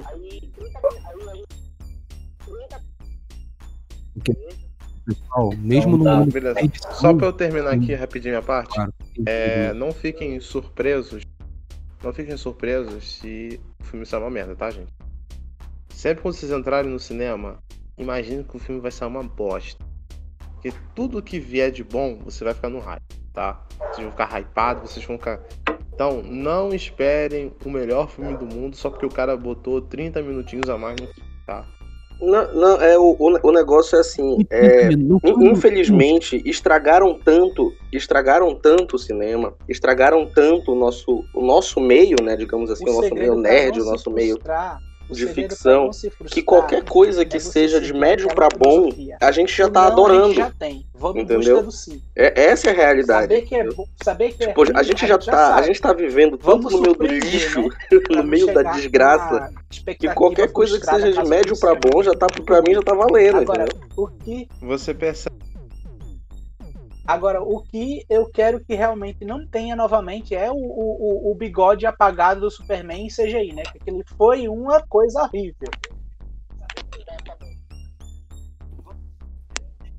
Uhum. E vocês, Exatamente. vocês já repararam? Exato. Sim. Cara. Ele é- Não, a melhor, o melhor, a melhor parte do Superman não tá no filme Batman vs Superman. Tá no filme? Missão Impossível. O Henry Cavill fazendo, ele carregando o soco, cara. Isso eu achei muito foda. Eu falei, isso aí tinha que estar no Batman vs Superman. Ele carregando o soco, cara, parecendo um boneco de PlayStation 2. Sabe quando você vai carregar pra dar aquele punch? Sabe? Tu carrega o chakra Cara. do Dragon Ball. Do quê? Do Naruto, não. Pra quem Não, jogou porque- Tekken 3 vai lembrar do Gun Jack. Do Meu Jack Deus, 3. sim, sim, sim. Ele tudo, Eu Mas- falar tudo ele do- carregando. Mas. É, vamos. quadrado vamos- triângulo já falou atrás. tema. que é aquele Hammer of God dele que tira mais da metade da saúde do cara. Sim, mano. Brabo. Mas agora que a gente já tá entrando em outra mídia, vamos falar um pouco de que esse ano, como a gente acabou falando, foi só depressão, foi só tristeza, foi só tragédia. Mas teve alguns momentos que algumas pessoas, como Luciano Cunha, que me fizeram sorrir de novo. Que querem fazer o povo nerd brasileiro sorrir de novo. Quais foram as obras que esse ano chamaram a atenção de vocês, que vocês falaram, beleza, isso aqui é genuinamente bom? Claro, sem contar anime, mas tipo, contando o ocidente. Cara, é, o que chamou muito a minha atenção, o que chamou realmente a minha, minha atenção e me surpreendeu, foi a série da Sideral, a, a série da Stargirl, Sim, que foi... é, não sei se vocês conhecem, é, mas meio que trouxe de volta a, hora de, a Era de Ouro da Sociedade da Justiça. E o que que houve? Houve que a série não tem nada de lacração, sabe? É basicamente uma trama adolescente, só que não tem lacração. É incrível. Por quê? Porque o que que acontece? Eles conseguem colocar é, menina loira, menina latina, menina negra, homem, mulher no meio da história. Só que o centro de tudo da história é a família. Isso que eu achei mais interessante. O, o que sustenta a história da série é a família. Uma coisa que a gente já não vê em séries como. Ei, ei Banjo. Muta aí o teu microfone, é, que tá, tá dando eco. Ok.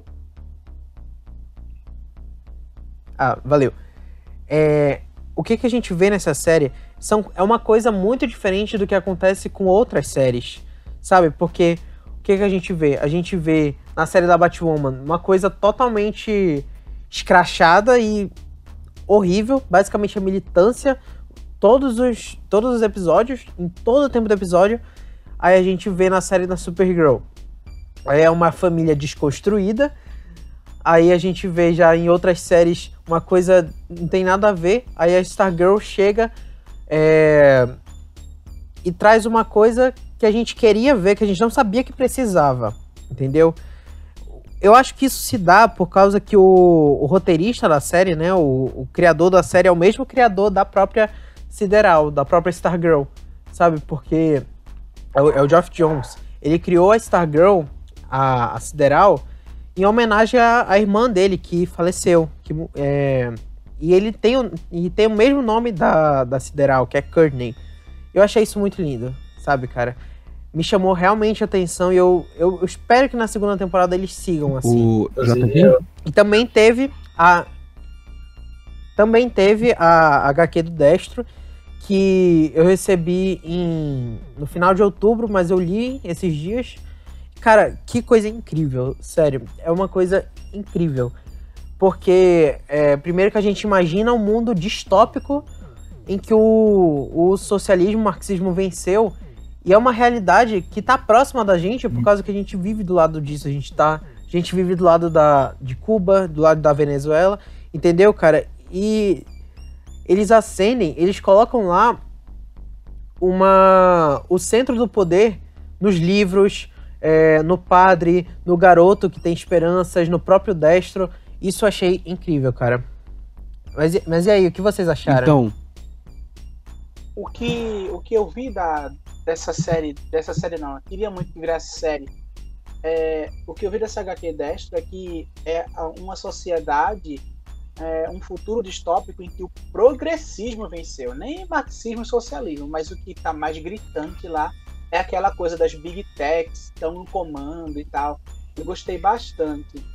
É, eu queria fazer um adendo em relação à série da, da Stargirl, para você ver, né? O quanto de valores familiares está na criação desse, dessa série. É realmente muito, muito bonito de, de saber algo assim. E eu, eu não conhecia essa série, eu vou, vou procurar mais sobre e, e, e, mais a fundo, acompanhar. Me deu realmente um muito interesse. Mas a Dash realmente foi um achado desse, desse ano e que está me dando inspiração. Em breve eu vou fazer uma obra meio que baseada desse mesmo universo também. Me aguardem. Ô, pessoal, eu sobre isso que o JG falou, eu assisti, eu não assisti essa série, mas eu gravei um podcast há muito tempo atrás, na época do lançamento do Shazam, que o Shazam também tem muito isso. Que tem várias crianças de várias etnias numa, numa foster family, ou seja, uma casa adotiva, mas o importante de lá é nós somos uma família, nós temos que nos unir. Pode não ser a família tradicional, mas é ainda uma união de pessoas que se amam juntas. E eu, é, é interessante tu ver ainda isso sendo focal em algum em pouquíssimas coisas, tipo pincelando tu acha que é ali.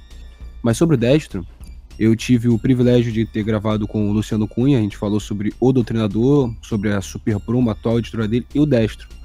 E, cara, eu, eu não recebi o quadrinho, eu moro fora do Brasil, mas o meu co-host, ele recebeu destro. Ele leu, me passou, me passou o quadrinho. Eu li, cara. Mano, é muito bom tu ver. Primeiro ponto. Antes de entrar em questão ideológica, é muito bom tu ver um quadrinho nacional, ter o esmero que o Destro teve, ter o traço, ter a narrativa, ter os personagens que teve.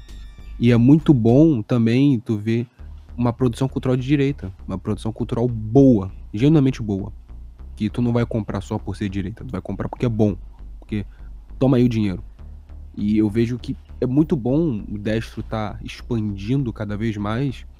E não só surgindo a Super Pruma, mas eu tô vendo que o Luciano Cunha ele meio que foi a vanguarda para começar a surgir outros autores que não necessariamente vão politizar nos seus quadrinhos, mas que vão trazer histórias não ligadas ao progressismo, baseado no seu próprio sonho, seus próprios objetivos. O Felipe Foglose, que ele também é conservador, mas ele já não é mais tão politizado, ele também tá com a série o Knocked Out, que é de um, de um boxeador que também pinta e tudo. E, pô, outro cara que. Eu, é um cara que, pelo menos pelo trabalho que eu tenho acompanhado dele, é muito bom. E é interessante tu ver que o tempo passa, mas o quadrinho nacional, atualmente, ele tá dando uma guinada muito boa. O filme do Dash também eu acho que ele vai sair no futuro e, cara, só coisa boa, só elogio que eu tenho ao Luciano, a arte, toda a história, toda a maneira que até a forma que ele se adaptou, porque o Dash, ele, pelo que eu entendi, a parte do Covid, ele, ele corrigiu, porque talvez fosse outra coisa, saca? Talvez ele reemendou aquilo, adicionou para ficar mais recente a nossa nosso atual momento. Então, cara, aquele quadrinho foi sensacional, mano. Sensacional em vários aspectos.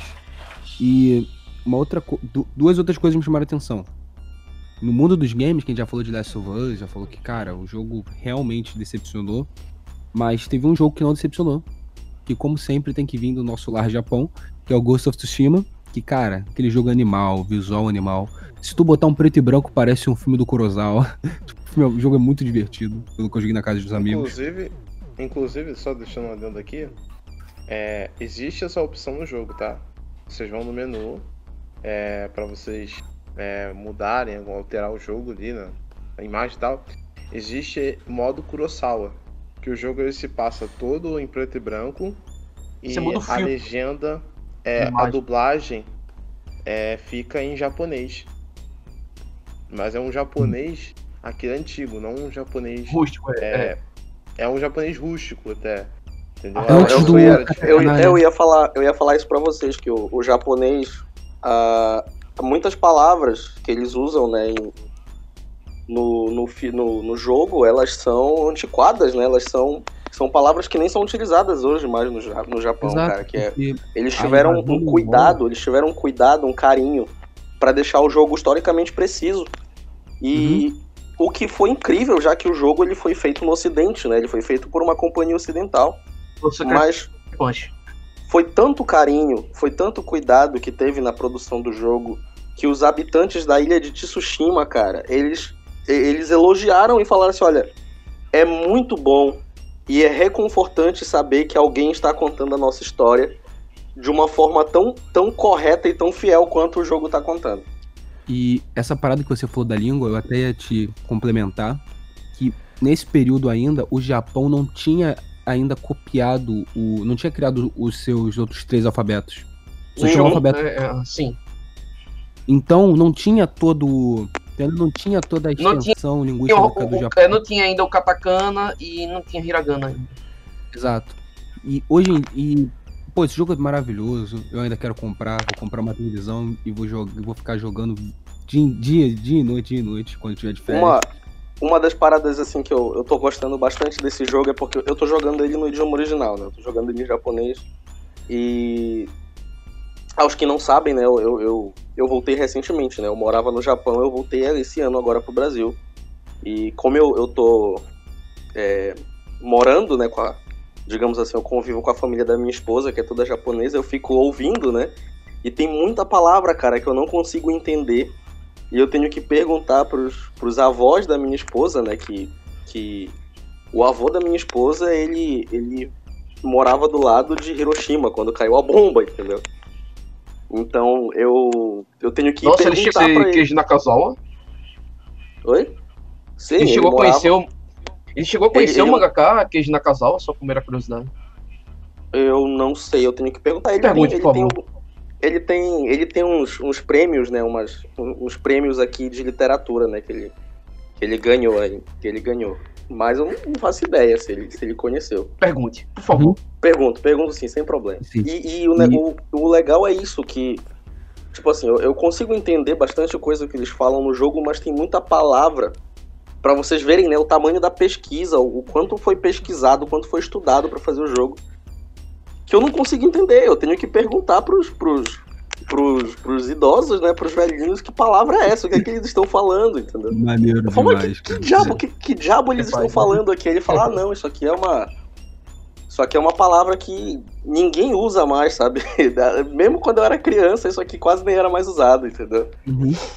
E por último, cara, o- uma outra parada que me chamou muita atenção, porque eu pensei, mano, Ryan Johnson, J.J. Abrams, era só fazer isso que tava bom, que era o Mandalorian, mano. Tudo que eu quero amigo. tudo Star Wars, tudo, tudo que a gente, a gente é chato, vamos ser sinceros.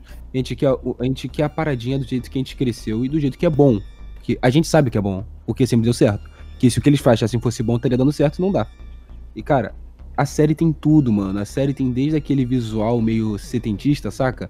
De filme faroeste. A série tem toda, todo o lore do É, Star mas a Wars. ideia é mano. isso mesmo. Ele é um filme western. É... tipo, Uma fusão do western Uma com série- space opera, tá ligado? Mano, é sensacional, cara. É sensacional tudo naquela Qual? série é sensacional. Westworld? Não, é Mandalorian. Mandalorian. É, Mandalorian. A É, Mandalorian. No mano. ano passado. É lindo. Aí teve a segunda temporada e ficou maravilhosa, cara. Tipo, porra, J.J. Abrams, era tão difícil. Era tão difícil fazer uma parada dessa. Tem que lacrar, eu né? Sobre, Mandaloriano, sobre Mandalorian, uma coisa que eu tenho pra falar é que eu, mesmo sendo a Disney, né? Eu dou os parabéns pros, pros criadores da série, pros responsáveis pela série, porque teve aquela campanha pra tirar aquela atriz, né? Devido a, porque os progressistas não gostaram, né? De umas paradas que ela, que ela tinha dito. E Eles não tipo, deram pra instantaneamente. trás, não tiraram a atriz e ainda por cima contrataram o Bill Burr, que é um que é um dos caras mais politicamente incorretos e mais é, é, é, absurdamente redipilados que existe, entendeu? Cê- não sei se Mano. vocês conhecem o Bill Burr, né? Que é, ele é um cara, comediante. muito foda. Bill Burr é E o cara tá na série, entendeu? Isso é Sim, mano. fantástico, isso é fantástico. E posso. Mas, cara, eu vejo que esse ano, como a gente falou, né? Teve momentos que nós. Que a gente viveu uma vida sofrida, mas tem momentos que nós gargalhamos, que nós sorrimos, que o Brasil voltou a ser feliz de novo, como diriam nossos amigos da canhota. E, cara, foi muito bom. E, tipo, a gente falando das outras coisas, a gente julga, mas a gente não julga só porque tem progressivo, porque a gente julga porque a gente queria que fosse bom. Essa é a real. Exato. Entendeu? A gente Minha- queria que. Minha... Sim. Caso é tipo assim, é como se tivesse a. Como se fosse um Alan Moore, por exemplo. Ele, tipo, ele tem aquela ideia dele progressista. Só que ele faz isso de uma maneira boa. Não é uma coisa altamente mal feita, tipo assim, é só pra. É, é pra ficar de barata. Ele faz isso e faz de uma maneira boa. Porque ele consegue Mas sabe, fazer de fato. mas sabe que é uma fazer. coisa legal? Mas sabe qual é a diferença da, da nossa galera pra galera deles? É que a gente, apesar de criticar, de achar o posicionamento teológico e tal da pessoa errada, a gente respeita e a gente admite a competência e o talento desses caras. É o que, por exemplo, eu vejo um pouco no Brasileirinhos. Se você for pegar a Rádio Brasileirinhos e os outros conteúdos deles, você vê várias vezes eles citando é, jornalistas, é, escritores de esquerda bons. Assim, tipo assim, cara, esse cara ele tem um pensamento diferente do meu, mas o cara é um animal escrevendo, o cara é um animal desenhando, sabe? Isso eu não vejo isso no outro lado. É, Eu acho que eles preferem a morte a admitir que o cara é bom, que o cara, pô. Ah, o cara, pra mim é um babaca, o cara é um fascista, mas pô, ele escreve bem. Isso você nunca vai ver isso do outro lado, sabe? Eu vejo isso Exato. muito da, da gente é admitir que, pô, beleza. Cara Porque a gente é- gosta do bagulho de verdade, cara. Porque a gente realmente gosta da parada, a gente quer que seja bom. Mesmo, Exato. Vou dar um A- exemplo. a- a- por exemplo, o, o Laerte, por exemplo. Porra, o Laerte ele desenha pra caraca, cara. Tem umas histórias Laerte. bem legais. Só que Mano, o cara, porra, mano, tá... Mano, o cara é bizarro, velho. cara, o Laerte desenha muito bem, mano. Sério. Agora, tipo, depois a gente Desenha podia fazer um podcast. Cara, eu tô percebendo que esse podcast de retrospectiva deve estar sensacional, porque a gente criou um bando de conteúdo extra pro cara ouvir por umas três horas. O cara pode ouvir esse É. várias vezes. Pode cortar, não sei se o J, JG vai querer cortar em vários pedaços, porque a gente também não falou nenhum palavrão, nenhuma palavra que possa prejudicar muito o seu algoritmo do YouTube. Mas, cara, ficou muito como, bom. Como o 6K já fez Relaxa, relaxa, não teve nada disso, não. isso. É, dá pra, dá pra dividir em três então. partes aí e botar no Não, final mas do ano. tá perfeito, cara. Mas agora que um assunto pra terminar, eu acho, Tem que é a parada do mundo dos games, que eu acho que foi a mais esperada pra Não. muita gente. Eu só, Então, eu só vou terminar. Só vou Assim, terminar termina, rapidinho a minha parte aqui. É, Termina e fala. da- das obras que eu acho que, que foram boas pra mim no ano. É.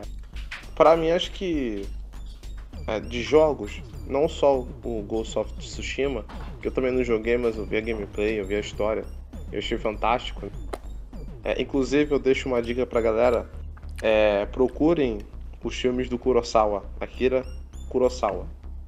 Né? Tem muitos filmes muito legais, não só contando a história do povo japonês, mas é, a visão dele de cinema foi uma coisa que também revolucionou muito. Então vão lá, assistam é, Jojimbo, principalmente os Sete Samurais. Os Sete Samurais você encontra é, referência dele na cultura pop e muito, sabe? Você encontra muito. É, Sete Samurais é, é excelente. Inclusive eu tava querendo fazer um, um podcast falando sobre a cultura japonesa, citando o Kurosawa, pra gente poder abrir a, a leva de filmes é, japoneses no, no podcast. É, e o outro jogo também que eu achei bem legal, pela ousadia deles em admitir, eu tenho um público X, eu vou dar isso que ele quer. Que foi o Call of Duty é, Cold War. Cara, sem palavras. Eu achei incrível a história dele, sabe? Você tem uma história bem diferente do que Call of Duty estava tendo, né? A gente tendo é, um jogo muito futurista, guerras corporativistas. coisa. Aí você pega um jogo que se passa ali na década de 70, 80 ali, no auge Guerra da Guerra Fria, no. Você tem o Ronald Reagan ali, lindo, maravilhoso, com suas ruguinhas computadorizadas. Cara, é um jogo que, mano, sensacional, sabe? Logo de cara. Yuri Berzanov, né? Oi? E escrachando logo de cara o Yuri Be- Berzmenov, né? Cara, aquilo me Sim, prendeu no cara, é, ele- Aquele trailer ele- foi, foi genial, velho. Sim, sim, exatamente. Eu acho, eu acho legal. Tentando, você inclusive, cancelar o jogo por causa históricos. Cara, é- é- você cancelar, você tentar cancelar um, um. Esse que é o problema muito que eu vejo dessa galera, cara. Você cancelar por cancelar. Zé. Porque é, é como eu tava falando com uma, com uma amiga minha, que a gente tava falando sobre coisas que as pessoas colocam pra lacrar nos filmes e tal. E ela não conhecia um termo chamado queerbait. Queerbait é um termo que a galera usa no cinema, nas séries, pra identificar ou classificar um personagem LGBT quando ele é inserido na história apenas pra lacrar, pra poder fazer parte da, da, da narrativa e tal. E ela me falou uma parada muito, muito legal, que assim, eu fiquei surpreso, né? Ela falou, poxa, é, o, a- pessoal acredita que se colocar aquele personagem sem profundidade nada, só um vai estar pouquinho. ajudando. Pelo contrário, vai estar mais atrapalhando. Tem mais lá. Eu falei, pô, é uma visão que eu não esperava dela ter, sabe? Esse, esse amadurecimento. Se a pessoa madura ao ponto de, pô, entender que isso atrapalha mais do que ajuda. Você fazer um personagem puramente simples, só por ele ser gay, ou por ele ser lésbico, ou por ele ser é, é, é, transexual, por ser negro, isso mais atrapalha do que ajuda. Você obrigar a pessoa a ter personagens ou de denominada minoria, ou falar sobre assunto por falar ou por estar para fazer parte de uma cartilha, é muito pior, porque você está censurando de certa forma o artista e você está obrigando ele a fazer uma coisa que ah, talvez não ficaria tão bom assim. Sabe? Ah não, tá faltando. tá faltando mais mulher, tá faltando mais negro, tá faltando gay nessa história. Vou cancelar. Cara, é igual aquela historinha que eu, eu ouvia muito na escola.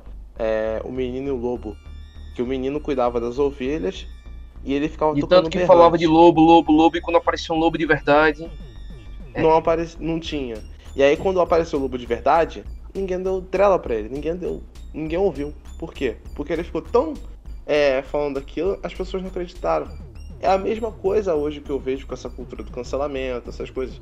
Você fica é, é, é chamando a atenção das pessoas para problemas é, bobos, ridículos, quando acontece um de fato, as pessoas não dão, não dão atenção, porque vão ver como uma piada, mais uma piada.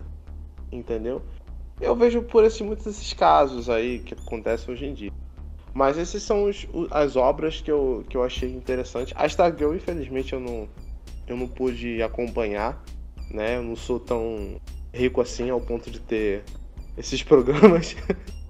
eu tô sem, tô sem TV a cabo, gente. Eu tô. Só tenho internet aqui do meu lado. E o Destro eu só. Eu só vi algumas análises da galera, né? Claro. Uma galera que leu o quadrinho, não fez resenha, né? Que tem muita gente aí que fala de jogos sem ter jogado. Ah, no Brasil tem muito disso, né? É, filósofos que oh, não, não, são inteligentes, é, comediantes que não são engraçados, jornalistas que Adinheiro. não estudam. Não, a gente não precisa falar o nome aqui, né? A gente não precisa. Não, não né? Mas a gente não precisa falar nisso, né? Você quer. O quê? Poxa! Zangado! pessoal, pessoal, de ver, ou seja, esse ano teve muita coisa, né? Tipo, esse ano foi, foi muito louco. E ao mesmo tempo, querendo ou não, esse ano ele serviu, por exemplo, no meu caso, meu podcast, eu cresci bastante.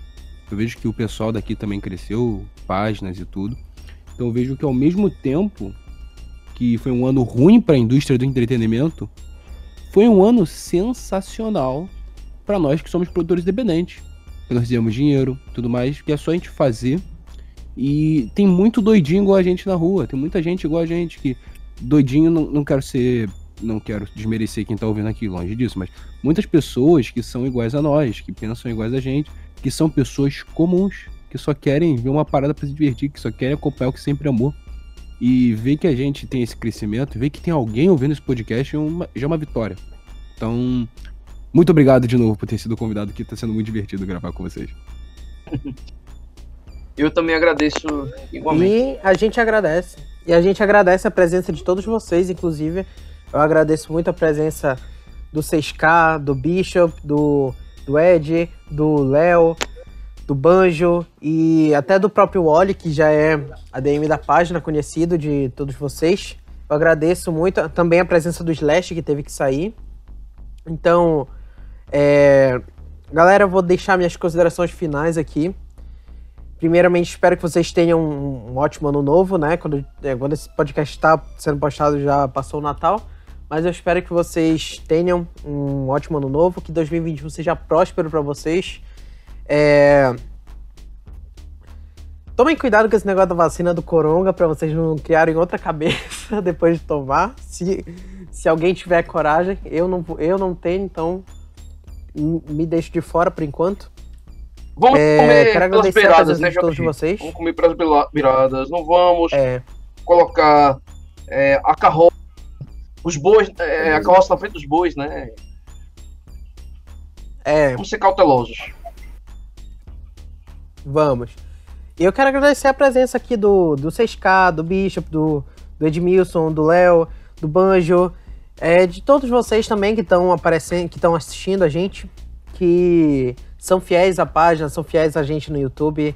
E, cara, a 2000 2020 foi um, um ótimo ano para Infinity Geek. É, foi um ano em que a gente saiu da obscuridade.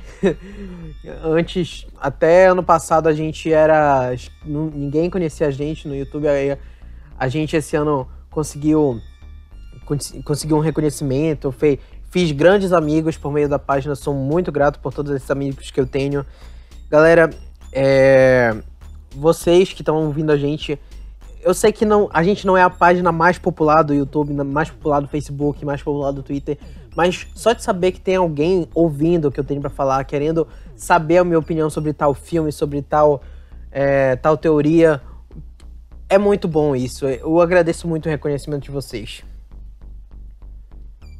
É, eu vou, vou terminar aqui a minha minha, fazer minhas conclusões finais logo. É, mais uma vez, obrigado pela, pelo convite. Foi um prazer imenso fazer parte dessa, desse último podcast do ano. Né? É, mesma coisa, cara. Faço, faço as palavras do as minhas também. Esse ano foi, foi bastante difícil para todo mundo, sei, mas o Papai do Céu abençoou. Né? Como diria o, o Ciscar, ele curou onde doía, né? JC, é... o Brabo, JC. Verdade. Mais íntimo, né? Tipo, o nosso protetor supremo. Sim, sim. Eu, cara, eu fiz muita coisa esse ano. Coisas assim que eu, que eu não pensava fazer comparado com outras pessoas. Né? Eu tô fazendo a obra na minha casa, terminando uma parte de fazer a obra. Né? Eu consegui escolher, escolher o terreno, comprar, pagar no mesmo ano. Né? Esse mesmo ano eu consegui pagar consegui juntar dinheiro, eu e minha noiva, e a gente conseguiu já dar andamento na obra. Então, assim, eu tô muito feliz por tudo que aconteceu. O podcast, cara, é. O que eu posso dizer? É aquele filho. É aquele filho que você faz por acidente, né? Não sei, você, você ouvinte que está me ouvindo. Você que tem 15 anos né, e tem um filho, ou você 40 que teve filho cedo, né? Você achava que não ia dar em nada, mas aí um moleque vai, se forma, vira um, um, um, um, cidadão honesto, um cara que te dá orgulho e você fala, poxa, não dá nada pra esse moleque aí. Tá me dando maior orgulho. É basicamente o meu podcast, cara. Foi uma, uma coisa que eu fiz pra passar o tempo. Eu tô muito hoje... orgulhoso de você, na moral, mano. Tô muito orgulhoso de você agora. Tipo, você é pra. É, o, o CSK, Estão, o CSK, Estamos todos muito orgulhosos do Edmilson o também. É, é tipo a, a, o papai, né? Assume é, que tem. Mano, é bizarro que eu até falar com vocês, né? O podcast do Edmilson, ele falou comigo que ele ouviu o meu, aí ele falou, pô, se esse maluco faz, eu vou fazer. Eu fiquei, caraca, mano. Então, tipo, tu vê uma continuação. É, então, cara, eu tava. Tipo assim, é, eu tava na pandemia, né? No início da pandemia, eu tinha terminado.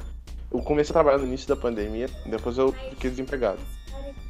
E aí, logo de cara, meu pai e minha mãe é, ficaram com. foram diagnosticados com Covid. E aí eu tive que morar no segundo andar da casa. Né? O segundo andar da casa não tem praticamente nada. É, é onde é a confecção da minha mãe, né? Então tive que morar durante um mês e pouco nessa, segundo da casa. E eu fiquei sem ver ninguém, eu só falava com as pessoas né, pela internet. E eu ficava ouvindo muito o podcast, né? Eu ouvia. É, o, primeiro, o primeiro podcast que eu ouvi foi o Ninguém Se Importa. Foi, depois eu, eu ouvi o Pânico também. É, eu vi a República do Medo e também do nosso nosso amigo 6K, né? O Ring Bellcast. Cara, me sinto Só que muito... o Ring Bellcast, cara, foi, foi interessante porque é, foi né, ouvindo ele, ouvindo assim, que eu tinha vendo a opinião, né, do, do da galera, a forma que era feita, é, apesar de ser simples, é uma coisa assim agradável, uma coisa que você via que a pessoa, pô, caprichou, não é uma coisa assim. Que você pode ver esses podcasts assim mais elaborados, assim, que caga um pouco, né? Sei lá, não quero falar nomes aqui, né? Mas a qualidade é boa, mas o conteúdo é péssimo, sabe? E você pega. Pode ver o conteúdo é ótimo, mas. Ah, mas a qualidade. Mas o importante é o conteúdo. E eu pensei, pô, se, se o cara falando desse jeito, tendo a qualidade, pô, faz um conteúdo maneiro, pô, por que, que eu não posso fazer? Será que é tão difícil fazer um podcast? E aí eu comecei a fazer, e hoje Hoje é, gente já chegou a marca aí quase mil ouvintes, né? Falta pouco. É, espalhados em diversas plataformas. É, a gente conseguiu uma parceria com. A gente conseguiu uma parceria com a Troz FM agora no final do ano. É, o podcast está sendo exibido duas vezes na semana. É, já consegui uma parceria um grupo lá no, no Instagram, que é o Roupa Lab, a gente vai fazer lives, vai fazer mais conteúdos para dar mais visibilidade ao canal. Cara, Também... eu tô me sentindo um pai que o filho se formou em medicina na federal, cara. Na moral, mano, sério, que orgulho. e sério, e o mais importante disso tudo é que eu fiz mais amizades. Essas vozes que ficam na minha cabeça. Uhum. E, mano, Yes. agora eu posso também falar um pouco de como foi o meu podcast aqui. Cara, eu criei o podcast por causa Ninguém Se Importa no início de 2019. Eu, eu não tinha pretensão nenhuma e no início não sabia fazer. Aí demorou um ano e pouco e eu comecei a aprender como me expressar melhor, falar melhor de temas e desenvolver o tema, desenvolver a conversa. Exemplo, entrar em todos os assuntos do, do tema sem precisar criar uma pauta específica de vai ser ponto x. Porque eu já tinha essa pauta na cabeça e eu fazia a conversa aí. Aí nessa conversa acabei juntando amigos, acabei conhecendo pessoas como o Alena Gado, o Hack, o Loen, que é o cara que me inspirou, o Gatão do Brasileirinhos, que a gente, nós gravamos também. Então, tipo, conheci um mar de gente, a gente fez podcasts que o pessoal ama muito, de teologia de Fumero Alchemist. Caso alguém for poder ouvir, é o que as pessoas mais pedem em continuação, porque gostaram bastante. Então, eu fico vendo que o podcast ele cresceu muito. Exemplo, início desse ano a gente não tinha nem mil, nem mil plays. Hoje em dia a gente já tá com, tipo, já passou da marca de 20, quase 30 mil plays. Então, tipo, pô, é foi uma vitória. A gente chegou no top 100 do Spotify. Tipo, foi um ano muito bom pra gente. E eu tenho que agradecer, tipo, os amigos que eu fiz aqui, o Edmilson, o JG, o Slash e outras pessoas que. É muita gente pra falar o nome. E, cara, graças a Deus a gente tá aqui, tá produzindo. Sobrevivemos esse ano. E ninguém vai nos derrubar, cara. Próximo ano é nosso. E muito sucesso pro JG. Já já será um dos maiores produtores de conteúdo do Brasil, cara. Sem, sem meme. De verdade. Ele vai, ser, um ele vai ser o nosso Peter Jones. Peter Jones. Exato. É, falar aqui um pouquinho aqui sobre, sobre a questão como é, é, assim, uma coisa que eu nunca imaginava é, Égua, cara, que, que Deus te ouça, porque. Deus te ouça, sério. Mas ele vai. ah, Olha, se eu crescer muito, eu vou levar vocês Não, comigo. mesma coisa aqui. Podem, ter, podem postar Mesma que eu vou coisa levar aqui, vocês. cara. Eu já tô com os projetos que também vão surgir no próximo ano. Não vou falar aqui no podcast ainda, mas é isso, cara. Todo mundo crescer junto e a gente detonar tudo, porque é tudo nosso. posso só falar um pouco sobre a questão da como eu cheguei até aqui, tipo, todo falso eu cheguei. Sim, Cara, diga, diga. Cara, Uma coisa que eu nunca imaginei é chegar aqui num podcast, tipo, quer dizer, eu chegar numa, numa página, eu administrar uma página, é, criar conteúdo, tipo, eu sempre vi as páginas é, de coisas geeks que tinha na, no Instagram, no Facebook. Aí, tipo, eu descobri o iFit Geek por um acaso. Tipo, tava passando no Facebook lá e apareceu lá, tipo, uma, uma sugestão de página. E eu fui clicar lá pra poder ver como é que era. Tipo, o conteúdo era muito bom, velho. Os memes eram bons, tipo, tinha vários tipos de conteúdo e tal. Aí, tipo assim, eu só via os conteúdos e eu, tipo assim, nunca imaginei que do nada uma pessoa ia sair de ADM, tipo assim, ia, ia abrir vagas para os novos ADM da página. E agradeço muito ao JG e, a- e as pessoas que me aceitaram no- na página. E é, o grande, é uma das grandes coisas que aconteceu nesse ano foi eu entrar na página. Agradeço a cada pessoa que me aceitou lá para entrar na página. E eu devo, é, devo muito a cada um deles por entrar, é, me aceitado lá. E, cara, acho que, tipo, fui longe, até longe, tipo, a- onde eu, eu tô agora e tal, é, tendo um compromisso mais sério, é, fazendo conteúdo para a página, inclusive, é, tô com um projeto de fazer, e é, indicação do dia que eu tô dando para fazer um pouco, porque um pouco mais de problema, não tô fazendo o segundo vídeo, e agradeço a cada vocês aqui por estar no podcast, e foi muito bom participar. E que participe mais também, participe mais. Então, foi isso. Ah, legal, gente. Vamos dar um abraço coletivo. É, abraço Ah, virtual. Foda-se. Câmera Brasil. Aliás, eu esqueci de falar uma coisa. Tenho que agradecer também ao pessoal da Shockwave Euro que me deram a oportunidade de eu aparecer na rádio. Muito obrigado também. Se vocês estiverem ouvindo isso, Ju, muito obrigado pela oportunidade. Espero não ter te decepcionado esse ano e o próximo vai ser melhor. E é isso, pessoal. Que Deus está conosco. Viva Cristo Rei. E é isso. Eu gostaria também de dar minhas considerações finais. Então, É, primeiramente, eu gostaria de agradecer é, o JG aqui pela, pelo convite. Convite a conversar também, conhecer, né? Mais pessoas assim que estão nessa guerra cultural, né? Fazer parte dessa da mesma trincheira aqui da guerra cultural. É muito bom também, como vocês mesmo acabou de falar, né? É, como é, o nosso lado está expandindo, como a gente está cansado de ficar calado. Página eu fiz, né? Assim, mesmo com esse nome, é, para poder mostrar assim, essa coisa que eu gosto muito de ficção científica, mas também gosto muito de cultura pop japonesa, né? Embora que eu foco muito em videogame na minha página, mas eu gostaria, acima de tudo, de agradecer aos curtidores. Não, quero falar isso de forma leviana, certo? Eu vejo assim como os curtidores gostam da minha, do meu conteúdo de forma honesta. Tá Sempre ficam dizendo, eu quero isso aqui, eu tenho é, feito o meu melhor para poder corresponder à expectativa deles. E se Deus quiser, os planos que eu estou querendo também botar em prática, eu vou também expandir o conteúdo, botar podcast. É, também tem um plano, já até discuti com o JG, né? De, de é, expandir essa parte de notícia e entretenimento, porque é uma coisa que está precária demais. Parte de jornalismo e entretenimento morreu, vamos falar a verdade aqui.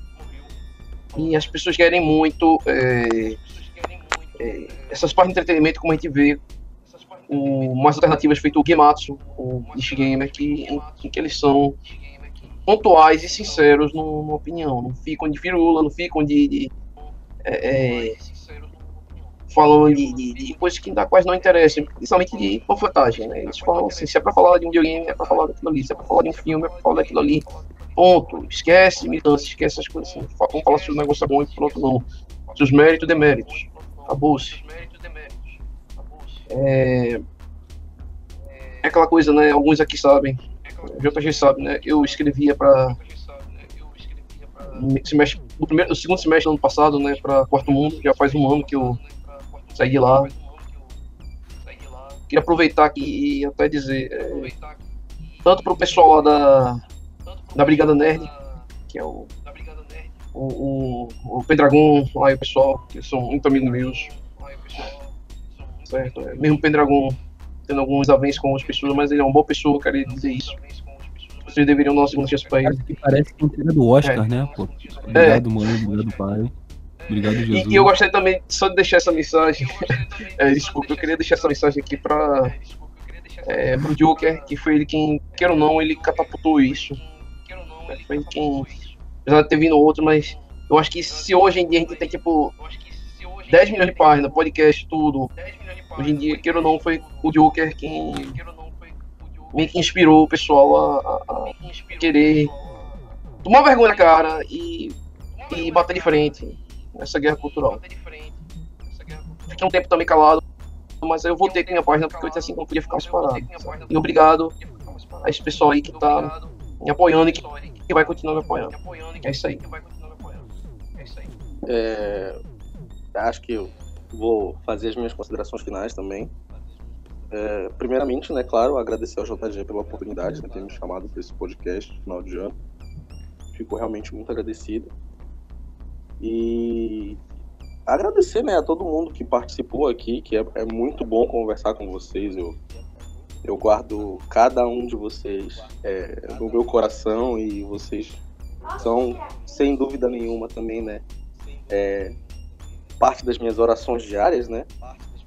E também agradecer ao Leprechaun, que é o, o ADM principal, dono da Boteco of Comics, né? Que é a, a página ao qual eu sou ADM, que eu não, não esperava, né? Ano, eu entrei ano passado é, no meio do ano passado,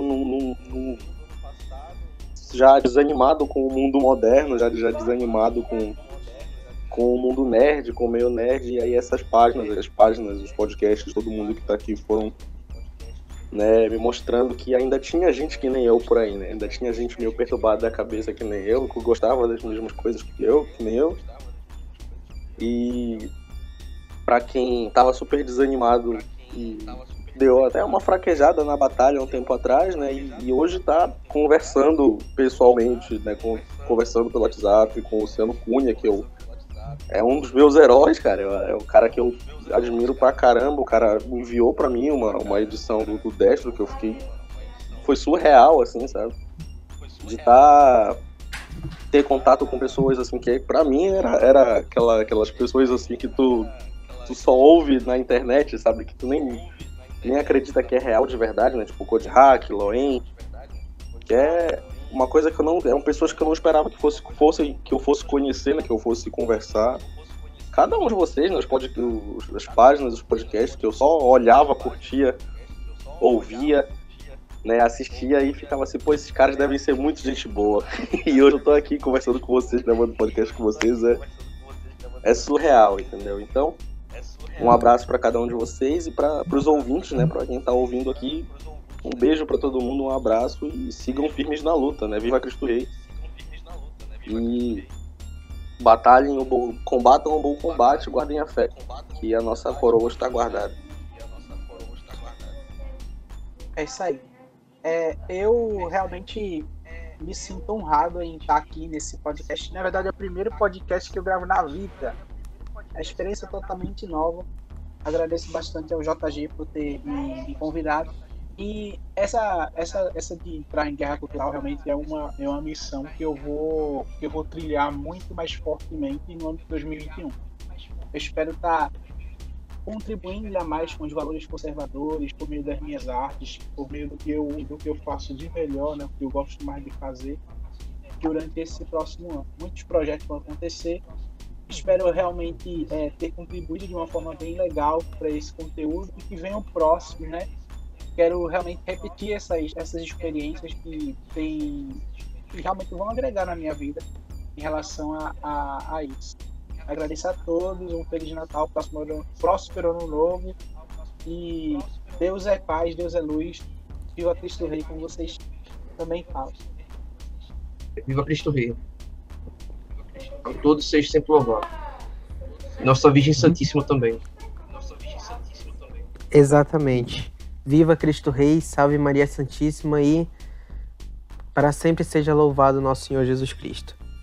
E galera, eu quero agradecer a todo mundo que ouviu nosso podcast até aqui. É... E eu quero pedir que vocês continuem ouvindo a gente e acompanhando a gente no YouTube, no Facebook, no Instagram, no Twitter, agora no ano de 2021, porque a gente vai é, vai tá muito mais aplicado nisso. De, é, depois que passar o Enem, vocês podem contar comigo para qualquer coisa. Sério, depois que passar o Enem, eu vou trazer tanta coisa pra Infinity Geek que é, vai faltar vai faltar dia sem vídeo, sabe? Mas, enfim, galera, muito obrigado a todo mundo que, tá, que ouviu. Feliz ano novo para vocês.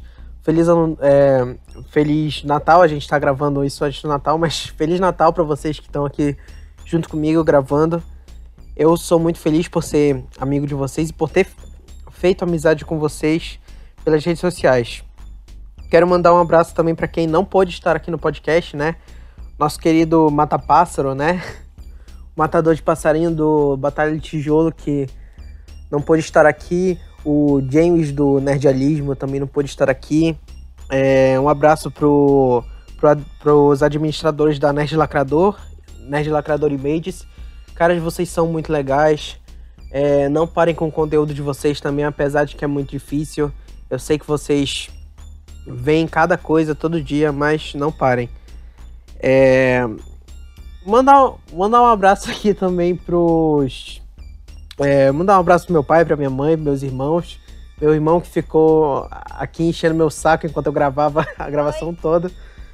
Mas, enfim, galera, é isso. Fiquem com Deus. Viva Cristo Rei. Salve Maria Santíssima. Até o ano que vem.